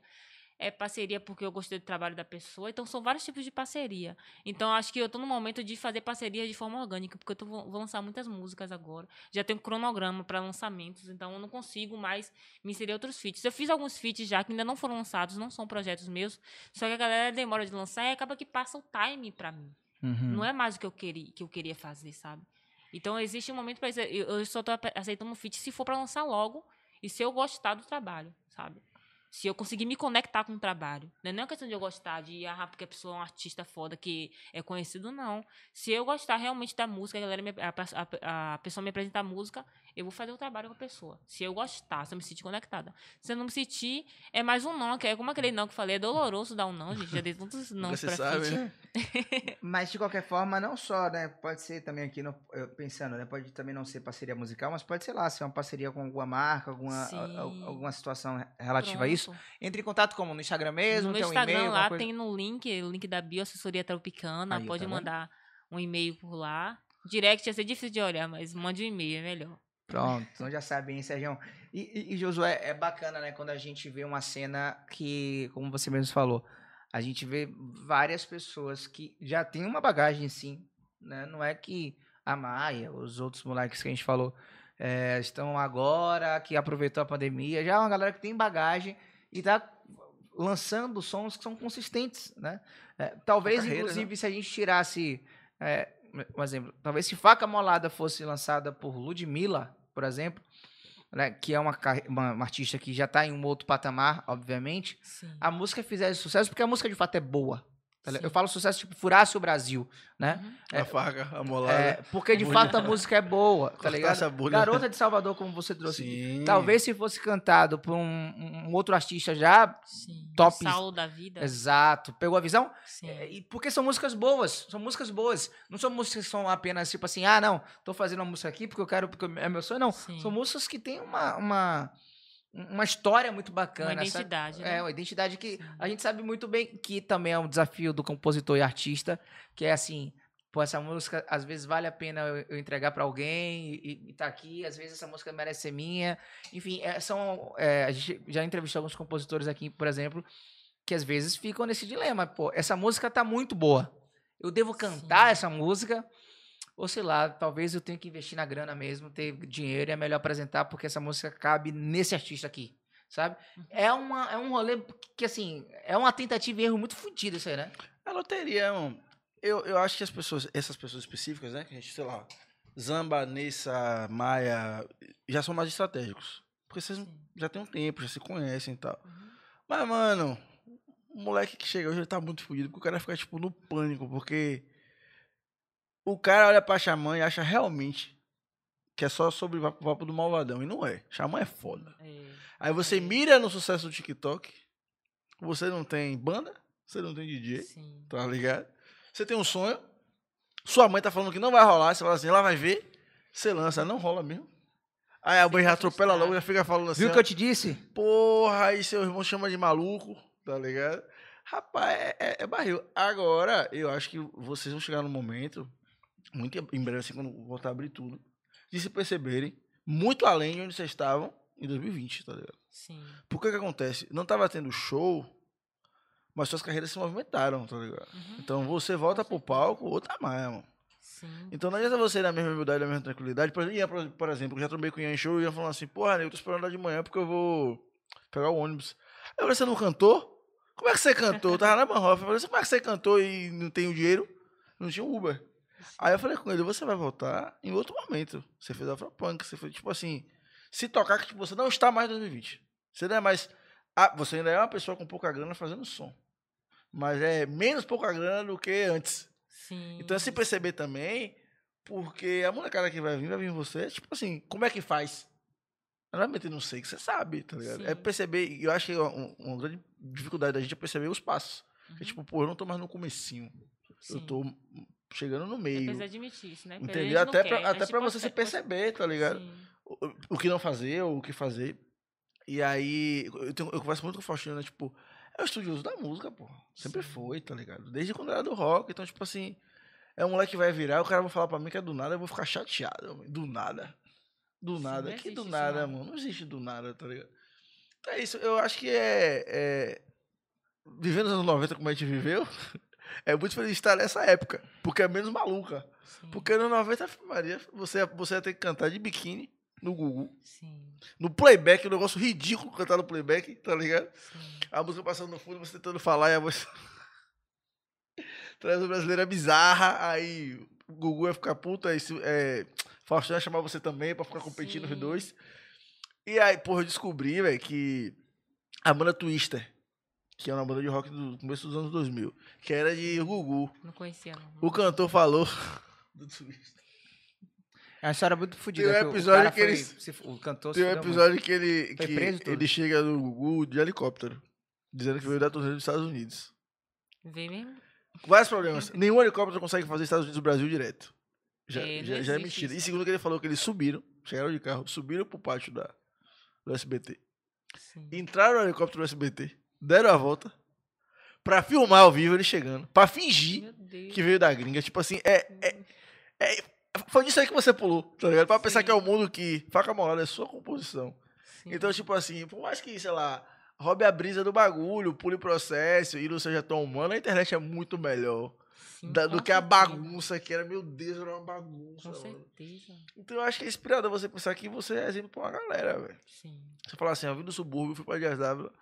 Eu faço questão E, de falar isso. Porra, você inspira uma galera de verdade, principalmente meninas, Sim, que pensam que sim. talvez isso não seja pra elas, tá ligado? Uhum. Que olham pra música e, e, e acham que não é pra elas. Agora, uma coisa que eu acho que você passa muito, porque eu já vi acontecer, nunca com você na presença, né? Mas ninguém tá fazendo o que você faz. Aí você vai e faz. Não, arte, na Ah, música. Sim. Aí você faz, aparece um bocado de juiz de arte que fala assim, ó. Engenheiro de obra pronta. É, ela, ela canta, mas ela não dança. Se você analisar a coreografia, vem ver coreógrafo. Sim, gente, Coreógrafo de internet, The Voice de Sim. internet, os caras são foda. Dança só É. TikTok. Exatamente. Como é que você deu com essa crítica do. do... O hater que, que nunca te viu? Sim. Porque ele vai falar assim, ó, não curti. É uma pessoa que você não tá vendo a cara, se chama Esquilo09. Sim. Que nem os. Por que os Sul 09? sei lá, é qualquer um. Que nem os, os, os, os K-pop aqui que brigou com o Raoni. É, Os K-pop chamou pra mão. Tipo, como é que você leu com a coisa do hate? E Porque tem hoje hate. eu tive um novo hater. Agora, ó como eu tô, ó como eu tô avançando. Primeiro foram os fãs do K-pop, né, que são pessoas aleatórias, adolescentes de 12 anos. E hoje foi Maurício Meirelles. Mentira. Tretou comigo. Não foi não, que eu gosto muito dele. Tretou Por quê, comigo. meu? Eu gosto muito dele. Ah, ele tava defendendo. Sei lá o que ele tava defendendo, mas tava contra o Will Smith. Quem tá contra o Smith, ele tá contra É, mim. gente, eu vi tanta gente a favor de Will Smith. É, o maluco, o Will maluco Smith? odeia o Chris. Isso é, muito bom, velho. não, eu também gosto. ó, o trampo Eu de falei que Maurício ia falar disso mesmo. Eu não falo isso que eu vou começar a dar O risada. trampo de Maurício é bom, mas Maurício, que nada, tá, tá por fora. Ele tava comigo Maurício, tretando no Maurício Twitter. não entendeu, não. Mas... É, e- e- que é um bagulho ma- maluco, né? Mas eu acho. Segue aí o caminho com, É, com, com, o. Maia que. É essa coisa do hater. O hater, o hater é desconhecido. O Sim, sim. apedrejador gratuito, tá ligado? Sim. Que não bota nem o nome, não bota a cara e fica enchendo o saco. Porque tem. Tem vários. Tem os Como é que você lida com isso? Como é que você faz? Como é que você. Hoje em dia, Gente, eu, eu só ligo pra crítica de pessoas que conhecem meu trabalho, que trabalham comigo. Tá que nem Matuê, tá ligado? Não existe isso, porque assim, se, tão, se as pessoas que trabalham comigo confiam no meu trabalho, são pessoas profissionais, Faustino é incrível. Tipo, há pouco tempo, hoje em dia eu tenho mais autonomia assim, mas há pouco tempo eu não lançava uma música assim Faustino ouvisse, sabe? Porque eu sei que ele tem propriedade pra falar no meu trabalho. Ele tem propriedade pra. Pode seguir. Propriedade pra. Pode ficar falando mesmo, a gente vai, vai, vai mudando o microfone, mas você vai falando. propriedade pra, pra me criticar e me apontar o erro pra que eu possa melhorar. Sim. Quando eu lancei minha primeira música, eu tive um comentário horrível, porque assim, eu sempre lancei música, mas eu sempre tenho algumas ações pra que a galera se sinta incentivado a ouvir minha música, que é o marketing que eu faço. Muitas artistas fazem, mas eu gosto de todo pra, todo meu lançamento tem que ter alguma coisa que enfatize. Então meio que chama muita atenção e a galera vê que algumas pessoas ouvem e acham que não é isso tudo, sabe? Eu não tô falando da minha música. Eu tô incentivando você a ouvir minha música assim, pra fazer um pre-save. Agora, a minha iluminação do meu último single, poxa, um, um, um encontro com a Maia. Um, um- um encontro com seu ídolo. Eu fiz uma pre-save, né? Que era. eu- o meu clipe foi gravado num, num restaurante mexicano. Então, essa, essa campanha de pre-save era pra galera comentar. É... Aí, como era o comentário mesmo? que O que você achou do clipe? Comente o que você pensa do clipe. Ah, não, porque você deve ser, deve ser escolhido pra é, jantar com Maia. Uhum. Muita gente comentou lá tal. Pra essa ação. Eu aí escolheu o melhor. Não vi. Porra. O Date com Maia. Aí aconteceu essa, esse, esse, essa pre-save. Muita gente participou e rolou muito, muito, muita pre-save. Então, isso impulsiona no Spotify. Então, ele entende que a galera tá fazendo e ele vai te Legal. ajudar a enviar. O algoritmo vai te ajudar de alguma forma para que entre playlists grandes para que a legal. música comece a crescer. Então é muito bom essa, essas campanhas que eu faço do. Então a galera se incentiva aí. Só que isso começa a criar, sabe, criar assim. Criar não, começa que algumas pessoas aparecem, né? Tem gente que nem me segue, que vai comentar. Que fica só esperando pra ver a música Eita, sair pra depois da puta. criticar. É, pra depois, pra depois criticar. Minha primeira música tive uma crítica horrível. Eu nem lembro direito o que era que tinha escrito nessa crítica. Só que foi uma coisa que me deixou muito mal mesmo. Eu fiquei assim, poxa, meu primeiro som. A pessoa vem aqui. Já tá, a, pessoa, a menina, a menina puta. marcou. Eu, tava, eu vi a ordem cronológica das coisas. A menina marcou eu no Facebook. Eu ficava muito no Facebook no, de artista lá organizando. Hoje eu nem entro no Facebook mais, gente. Organizando É, acabou. o perfil de artista. Aí eu, é, é, a menina marcou o menino. Eu fiz uma, é, uma campanha de. Ah, não. Eu fiz um. Meu primeiro single, eu fiz. o- Eu che... fui no shopping e botava a galera pra ouvir fazer um react no shopping. Ah, legal. Aí a galera. Eu gravei isso e postei. Aí esse- a menina marcou esse menino. Tá. Aí, quando eu lancei a música, ah, não sei o que lá, que bosta de música. Uma coisa assim que ele falou. Porra. Esperava mais. Poxa, esperava mais. Eu pensei que. Eu, eu tava querendo que você esperasse alguma coisa, sabe? Eu lancei pra você esperar. Você Sabe? nem conhecia, Você, você é isso que tava eu falar, você nem esperando. conhecia, não gente. esperando, Nem me desgraça. seguia. Aí quando eu fui lembrar, eu fui lá olhar o perfil dele no. no era o mesmo. E ele tava escondido, era, ele comentou com a foto dele mesmo no, no YouTube. Eu apaguei comentário depois, eu não aguento essas coisas, não, gente. Eu apaguei. Não, se eu- hoje em dia eu não apago mais se chega lá e o povo comentar. Tipo, como teve o É bom comentário. que dá engajamento. É, foda-se. né? Como teve o comentário mesmo em Nectar, né? é, de alguns homens, né? Homens mais velhos, não homens novos. Comparando Nectar e faca molada. Ah, eu prefiro faca molada. Sabe? Por quê? O cara Porque fez uma rinha de música. O cara fez uma rinha de duas músicas da mesma pessoa.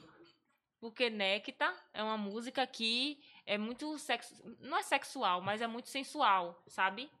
Faca Molada tinha um, um- um- é descaradinha tal, mas não é igual a Nectar. Então as pessoas acham que é, tem que é, que opinar sobre as composições das pessoas, sabe? Eu não vou fazer a música igual sempre. Eu não, Não. posso mudar não, criar, Não. fazer outras coisas É. na minha composição. Então, eu acho que isso é um tipo de hate, assim, clean. Rola muito isso, né? Dar uma opinião, assim. Gente, eu não posso postar nada no Soft, né? Twitter. Sério, eu, pa- eu parei de postar coisa no Twitter, assim. Porque o povo compartilha minhas coisas. Até gente me, que, não me segue, mas me conhece, sabe que eu sou maia. Eu postei um negócio do Afropunk e da galera de, de. A galera que não tá querendo ir pra show e tal. Aí a menina pegou. Compartilharam, né? Dizendo, ah, é fácil pra você. É, eu garanto que você vai montada. Eu falei, respondi, poxa, eu vou mesmo, eu sou cantora. Eu sempre tô montada. Você acha que eu ia pro evento de música preta e não iria estar montada? Eu fui pra trabalhar. Eu trabalhei na Nubank. Você tava lá também Tava lá, tava lá, tava lá. Você acha que eu não iria montada pra esse evento? Pô, você vai montar do seu jeito, pô. Sabe, você não tem que se montar pra impressionar as pessoas. Você é quem você é. Quando eu me monto, a gente quer impressionar as pessoas. Sabe, meu figurino, pô, eu quero meu figurino impecável. Eu acho muito bonito essa questão do visual. É muito bacana. Eu acho que a, a, a- internet tá aí pra isso. Você tá com a tela o tempo todo na. Com a cara o tempo todo na tela. Sim. Você quer ver. Você, você é atraído por imagens bonitas. Então, eu, eu, se eu uso isso, eu consigo usar dessa- da melhor forma, eu uso. Aprenda também a usar, a não desfazer das pessoas. Tipo, eu posso postar qualquer coisa, esse negócio. Eu postei um negócio mesmo do, do talento, negócio do trabalho, gente. Tinha um menino falando, pegou meu tweet e rebateu o que eu disse, é romantizando outro trabalho. Gente, você vive de arte no Brasil como? Maluco. Como é que você vive de arte no Brasil? Então, essa, esses são esses hates Eu não, eu, não, assim, eu, que eu, não- tenho, eu não assim. consigo entender meus amigos assim que. Tipo você assim. Que não tá puta, mas não tá querendo mandar a gente se fuder. Eu não consigo entender, não, mano. Nossa, Uma hora dessa você aí. acostuma, pô. Porra, se acostuma. Você viu que ele tava falando de motor? Você viu que rolou com o motor? E o motor tava de quebrada, fez Lula Palusa. Aí o Reião postou assim, ó. O, Lula Palusa foi extremamente O- o- clubista, hein? o, o, o, o trap pop de Matuê arrasou no Lula Palusa, agradando os novinhos. Oxe, Aí ele comentou assim, ó, chupa aqui G1. Meu Deus. Porque, tipo assim, ele meteu um. É muito Vai sensacionalista se também que fuder, eles mi, vai se fuder, tá ligado? mi? Que esses caras aí arrombados, os caras não sacam nada de música que tá acontecendo no Brasil. Os caras ficam. Porque é isso, o, o Multishow, o João fica catando os especialistas em música, que eles tiram do cu, mano. Os caras fracos, tá ligado? O maior trapper do Brasil, nordestino, de Fortal, que não vai pra São Paulo. Ele falou que ele não vai pra São Paulo. O filho dele nasceu, ele falou, não tô afim de ir pra São Paulo. Aí me vem o G1 tratando o trap do cara como porra nenhuma. Aí ele falou, vai chupar aqui, Sim. mano, vai tomar no cu, não vai dar entrevista, não vai ficar, tipo, É isso. batendo palma atrás de placa escrito assim. também é a fase da carreira que ele tá. Uhum, é a fase da carreira. Mas, Mas, tipo assim, Mas, o artista, que mesmo que que ele ele tá precise ceder, tem que saber o que ele tá fazendo, tá ligado? sim. E aí você sabe. Porque não dá pra andar de maluco, porra. Quem não sabe pra onde tá indo, tá indo. Qualquer lugar é caminho. Sim. Aí pra porra do. Vai ter que fazer a música igual, porque Luizinho quer. Foda-se, ele faça a música dele igual. Sim. Ele faz ali caixa molado e, e cante. Foda-se, tá ligado? Sim. Eu acho que essa coisa de. Embora te falte. tipo, eu, falando minha opinião, né? O ódio, porque eu sou um cara muito odioso, assim, ah, Maria. Eu acordei de madrugada. Acordei três da manhã hoje. Três- Tava com meu filho. Acordei três da manhã. Quando eu abri meu celular, a gente tinha mandado a parada de Will Smith. Eu falei assim: Isso aqui vai foder meu dia. Por quê? Sim. Vai sequestrar o debate público. Só vai se falar nessa merda. Aí eu fiquei mal já. Falei, porra, vou me prejudicar. Eu, tenho, eu não falo com metade dos militantes de Twitter. São amigos que eu não falo. Eu saí do Twitter Você porque. tá no Twitter? Ah, Tô, eu saí porque eu fiquei doente, eu não aguento. Sim. Por que eu não falo? Porque a galera pega tudo pra aquele like. Sim. E aí meu pensamento é muito simples, é o seguinte, dois adultos, homens adultos, se resolveram. Acabou, não tem que falar É, nada já sobre aquilo foi. ali, mano. Aí o pessoal, vocês viram? opinião. Mano, você é de Paripe. Você nunca viu a pessoa tomar um tapa na cara, não? Você tem quantos anos? Sim. É assim que você resolve as coisas, porra. É dois adultos, não gostei. Pla... Ah, não, mas é porque não é um absurdo. Eu falo, sabe o que é absurdo? As coisas acontecem no Brasil. Tá ligado? Aquilo ali foi super elegante. Dois caras de terno dando tapinha, não é nada. Pra coisa que a gente vê no carnaval? Sim. Um maluco tomar de cone na cabeça? Oxente. Aí o pessoal, ai meu Deus. Ai, então, tipo assim. Às vezes, mano, o, o, o, o hater, tá ligado? Merece muito se fuder. Porque é um ódio que é muito gratuitão, tá ligado? E aí é isso. A plataforma que te dá a fama também tem um chorume de gente podre, tá ligado? As E aí, pessoas não sabem as consequências das falas, não, pô. e aí, tipo, saber ignorar, que é um bagulho que eu não sei fazer, inclusive, Sim. vocês me inspiram muito. Deve ser essencial, porque eu passo mal. né? Eu Sim. passo mal. Quando rola uma treta assim, eu falo assim, eu vou bloquear tudo, não vou ficar lendo. Quando teve o Black Lives Matter, eu saí do Instagram, eu falei assim, ó, Sim. eu não vou ficar aqui vendo, fa- falando também. coisa em inglês, porque todo dia morre um nego aqui, vocês não fazem nada. George Floyd, me desculpe. Me desculpe, George Floyd. Mas não dá pra mim, não. Dito certo. Deu duas semanas, a PM botou a- o, o, o sapato, a, a bota, na cabeça de uma empregada doméstica, no Rio. O, E o menino morreu, não foi? o extra, pô, que o segurança foi igualzinho. Sim. E aí aconteceu o quê? Um terço, um quinto da, da repercussão. Black Lives Matter é muito pra mim, pô. É outra coisa que eu não faço. Ah, o que, aquela Forever não vai rolar, mano. Não vou, não vou ficar falando não, os bagulho em inglês. não. pra alegrar você, eu não vou ficar falando. Não vou, desculpa. Não dá pra mim. Então, tipo assim, não é nem só pela, pela coisa do óleo, assim. Eu acho que quem muito consome internet, se não tomar cuidado, você perde de si, tá ligado? É o que você falou, o que é que você ouve? Então você sabe o que você ouvia e como você criou seu referencial musical. E aí eu eu tenho medo, às vezes, de quem perde o quem é, sacou? É o cara que quer fazer reggae e aí ele entra em rolê de gravadora e vira Sim. essas bandas de reggae e violão que você fala, Se gente, perde rapaz, pelo caminho. que negócio é Um isso aí, né? pô? Um negócio feio da porra. Essas músicas de tocar na praia de noite. Amigo, Então- você tá sendo hoje. Porra, então, tipo assim, eu acho que. Talvez ser pessoal demais, né? Porra, não, não, eu tava pensando, sei lá, o som nem foi de Salvador, mas é porque os caras estragam mesmo. Os caras falam, ah, não, tira o punch, tira essa palavra. Aí você fala, gente, rapaz. Aí a música vira um. é, Sabe, você fala, ó. Parece um pão frio, assim, sabe? Parece uma flor de Sim, plástico. Você fala, porra, que negócio feio. Não tem tesão, cheiro de é na- isso. Porra, tá ligado? E aí eu acho que assim. É malandragem, sabe, mano? Tipo assim, a internet tá aqui, chega nas pessoas. Vai vir pessoa boa, vai vir pessoa ruim. E tem a malandragem de equilibrar o bagulho, tá ligado? Sim. De, de não te deslumbrar também, ficar. Quantos amigos a gente perdeu pra, pra maluquice? Não. A pessoa tem 10 mil seguidores, a pessoa fica doida. Você fala assim, "Ih, rapaz, tá doido. hein?" gente, eu vejo isso acontecer. Olha, ficou doido, eita, ficou doido, doido, doido. Olha como tá sem falar com ninguém. Olha como tá bestalhado, rapaz. Tava aqui, ontem me chamou de irmão. Eu digo, oxe, oxe, oxe, tá doido. Enfim, eu, eu, tenho, eu tenho orgulho de quem tá fazendo direito, vergonha de quem tá fazendo errado, mas eu não muda pra mim, eu saio. Eu saio logo, vixi. E aí, quando, quando eu vi você fazendo a primeira vez o, o- explicando sua música, e tal, eu falei, vai, primeiro que ela gastou um tempo pra fazer. Gente, que já é eu faço mais, demora. E segundo que assim, você deu a cara, eu falei, não faço. Eu não toco, porra. Não tem um vídeo meu tocando guitarra que eu falo assim, ter que editar um trampo aí, é uma Gente, eu parte. tenho vergonha de gravar. Vergonha não, eu tenho um preguiça de gravar cover. É muito cansativo.